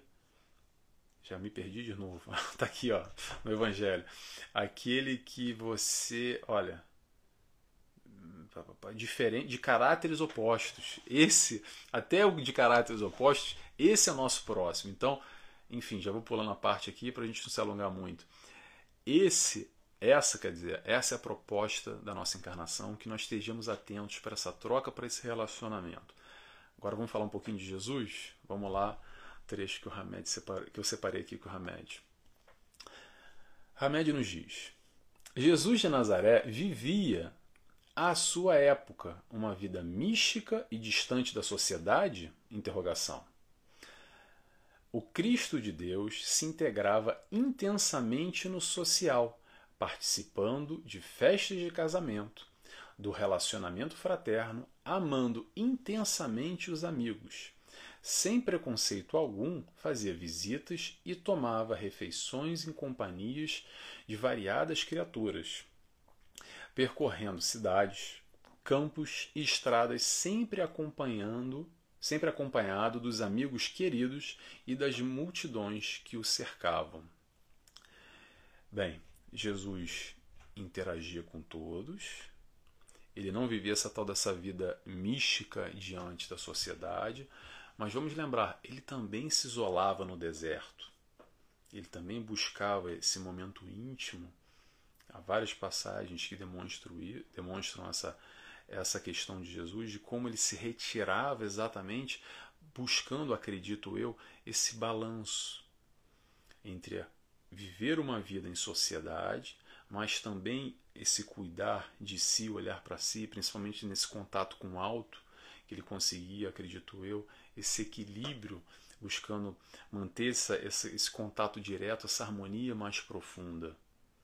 Mas ele também estava lá, interagindo com a sociedade. Lembremos, encarnação é interação Vou repetir: encarnação é interação. E aí, no mundo que a gente vive, hoje em dia, cada vez mais, não só através do desenvolvimento da internet, no Brasil principalmente, com a questão da violência, as pessoas estão cada vez mais trancadas em casa, com medo de ir para a rua. A socialização diminui cada vez mais comparado a 50, 100 anos atrás, onde todo mundo abria as portas de casa e conversava com o vizinho na rua, porque era muito mais tranquilo, cada vez mais é complicado por causa da questão da violência. A, a internet nos coloca mais dentro de casa e menos em contato com o próximo, facilitando às vezes essa comunicação. O Covid veio aí isolando as pessoas com medo por causa da doença, e muitos ainda estão com medo, isolados até porque são grupos de risco. O vírus continua aí, o vírus não acabou. Às vezes a gente fala pandemia como se fosse um passado, aquela época da pandemia, mas ainda existe, apesar da gente estar hoje mais reforçado e termos os números mais controlados, de certa forma, maior conhecimento da doença, mas muita gente ainda está isolado e não está interagindo nesse mundo, ok, se isolando do mundo físico, mas isso não impede da gente interagir. O que, que eu quero dizer com isso? Apesar da violência, da internet, do Covid, não só e outros, outros fatores, a gente tem hoje oportunidade de uma interação muito maior do que há 50, 100 anos atrás, como eu estava dizendo. Que a gente só conseguia ali talvez se comunicar com, com um vizinho, com alguém mais próximo do trabalho, com as pessoas mais ao nosso redor, para mandar às vezes fazer uma comunicação para alguém que estivesse aqui, que eu estou em Portugal e no Brasil, a gente tinha que mandar carta e esperar meses e meses até a carta chegar e para responder mais meses e meses para a carta voltar. Hoje em dia a gente está ali no WhatsApp, é na hora, com o mundo inteiro. Hoje em dia a gente tem um Facebook, a gente tem um Instagram, que a gente pode estar se comunicando em vídeo, direto, postando a foto, compartilhando os momentos, interagindo, se relacionando com o próximo de uma maneira que nos aproxima muito mais através da internet. Hoje eu estou aqui na Ilha da Madeira gravando esse vídeo em Portugal e 99% das pessoas que me acompanham eu sei que não estão aqui, não vivem aqui na Ilha da Madeira. Tem gente que vive aqui e me assiste, mas a maioria está no Brasil e está em Portugal continental. Tem outras pessoas brasileiras que também estão, tem gente em Londres, enfim, tem outros cantos por aí. Mas o que, que eu quero dizer? De alguma forma a internet também veio nos facilitar essa interação então tem um lado negativo, que a gente se isola do contato físico, mas isso não impede do nosso relacionamento com o próximo o tempo inteiro.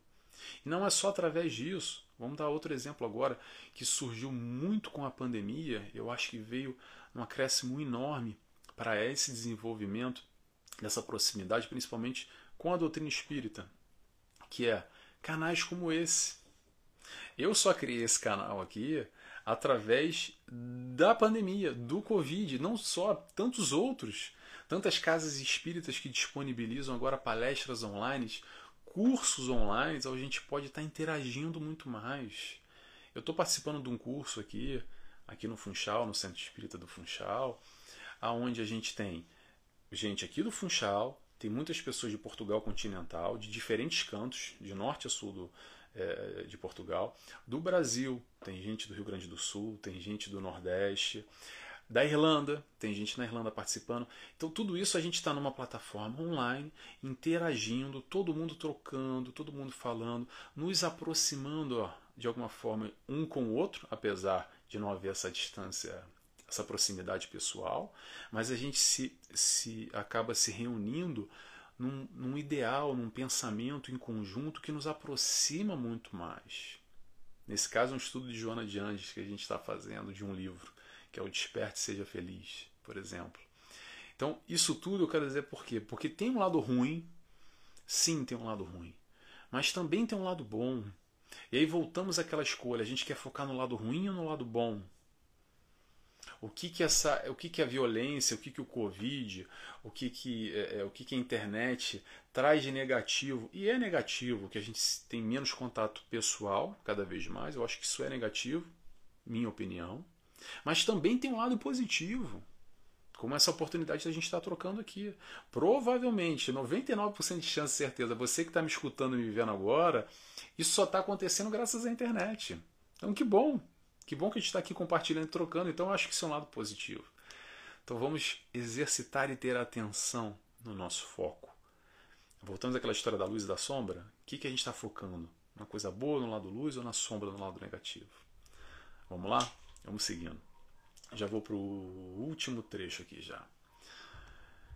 Hamed nos diz: Assim, todos somos convocados a agir no social não com um aspecto severo e lúgubre,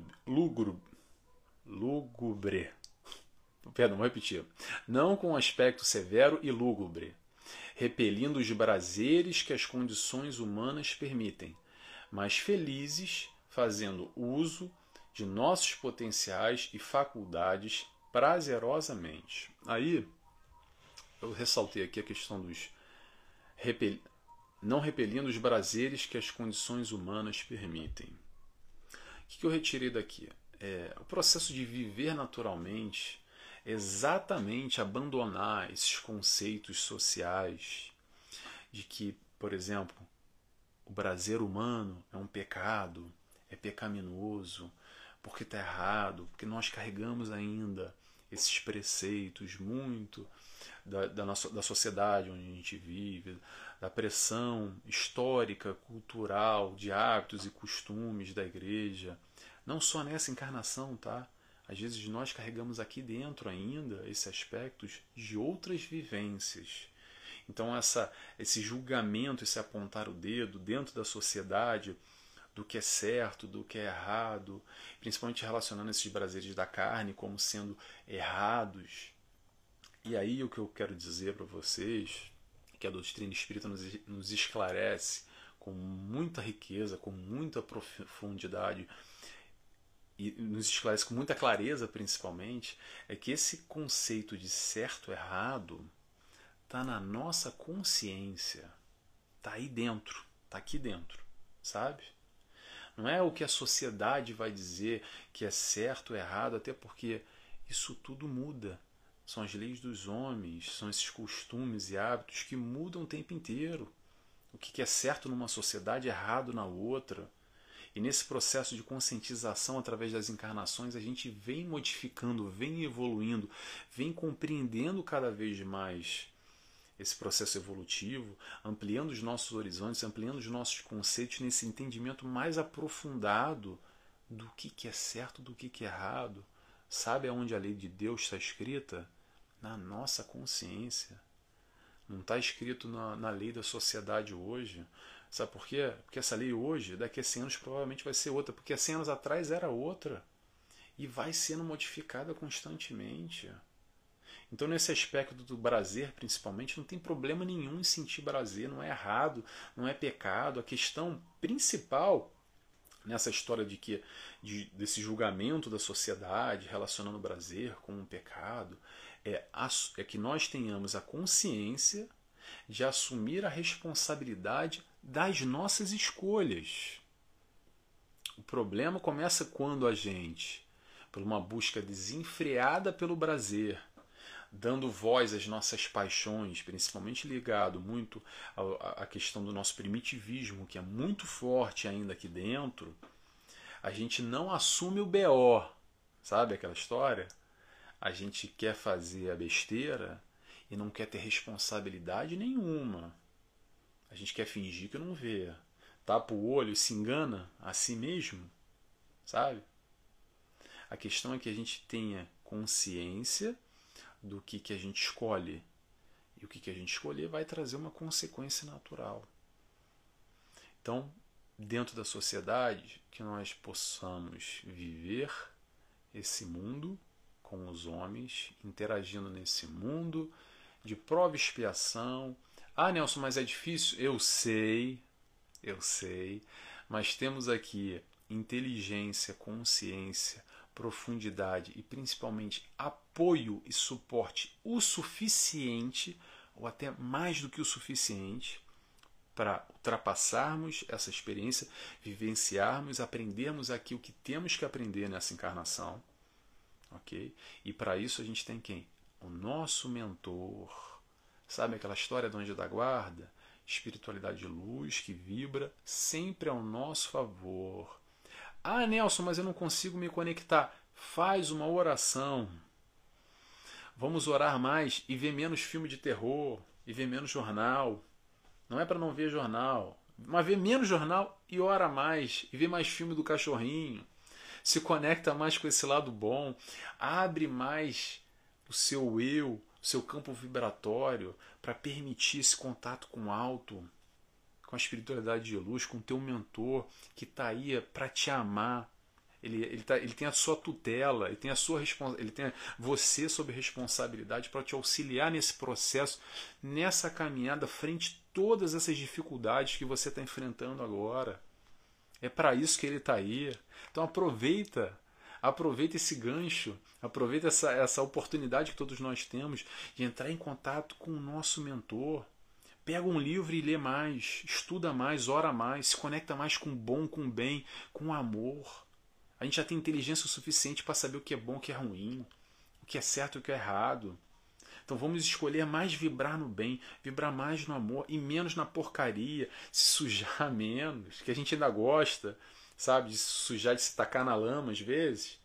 Porque, pô, mas é prazeroso, pô, eu sei que não é muito bom, mas eu vou me jogar lá. Tá bom, você ainda está nesse período, a gente ainda está nesse período, se conectando com a sujeira, com a coisa que não é muito boa. Tá bom, mas vamos buscar um pouquinho mais. Faz um esforcinho.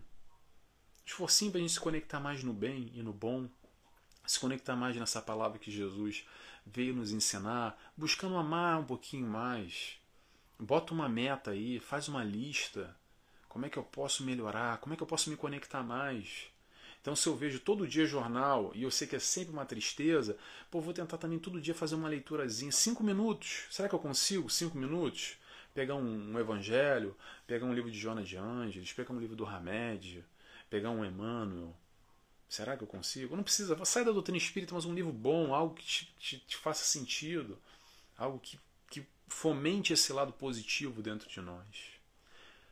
Viver com naturalidade, que a gente possa viver com essa naturalidade nesse mundo de provas e expiações, nessa encarnação, com essa tranquilidade dentro do possível. E sim é possível. Quando a gente se esforça, buscar e acharei, bater a porta e ela abrir-se-vos-á. A porta sempre se abre quando a gente bate, tá bom? Pessoal, estou fechando já. A palavra-chave de hoje, deserto. Lembra que eu falei de Jesus no deserto? Então, você que acompanhou até agora e gostou do vídeo, escreve para mim, por favor, aí no Facebook, que o pessoal interage mais, ou no Instagram, ou no YouTube, ou manda uma mensagem privada para mim, que eu gosto sempre de acompanhar quem de alguma forma é tocado por esse ensinamento de remédio como eu, tá bom? Espero que vocês tenham gostado, como eu gostei muito de estar aqui presente. Então, convido a todos agora para terminar a fazer a oração. Mais uma vez para a gente encerrar, tá bom? Fechando os olhos, agradecendo a Deus Pai, agradecendo a Jesus, nosso mestre guia, nosso amigo. Obrigado, Senhor, mais uma vez por essa reunião. Obrigado, espiritualidade que nos acompanha, que nos inspira e que permite essa nossa reunião, que nós possamos aqui, com esse conhecimento, viver essa encarnação, aprender o que temos que aprender. E contamos assim com teu amor, e desde já agradecemos por tudo que recebemos. Que assim seja, graças a Deus. Pessoal, muito obrigado e até semana que vem. Tchau, tchau.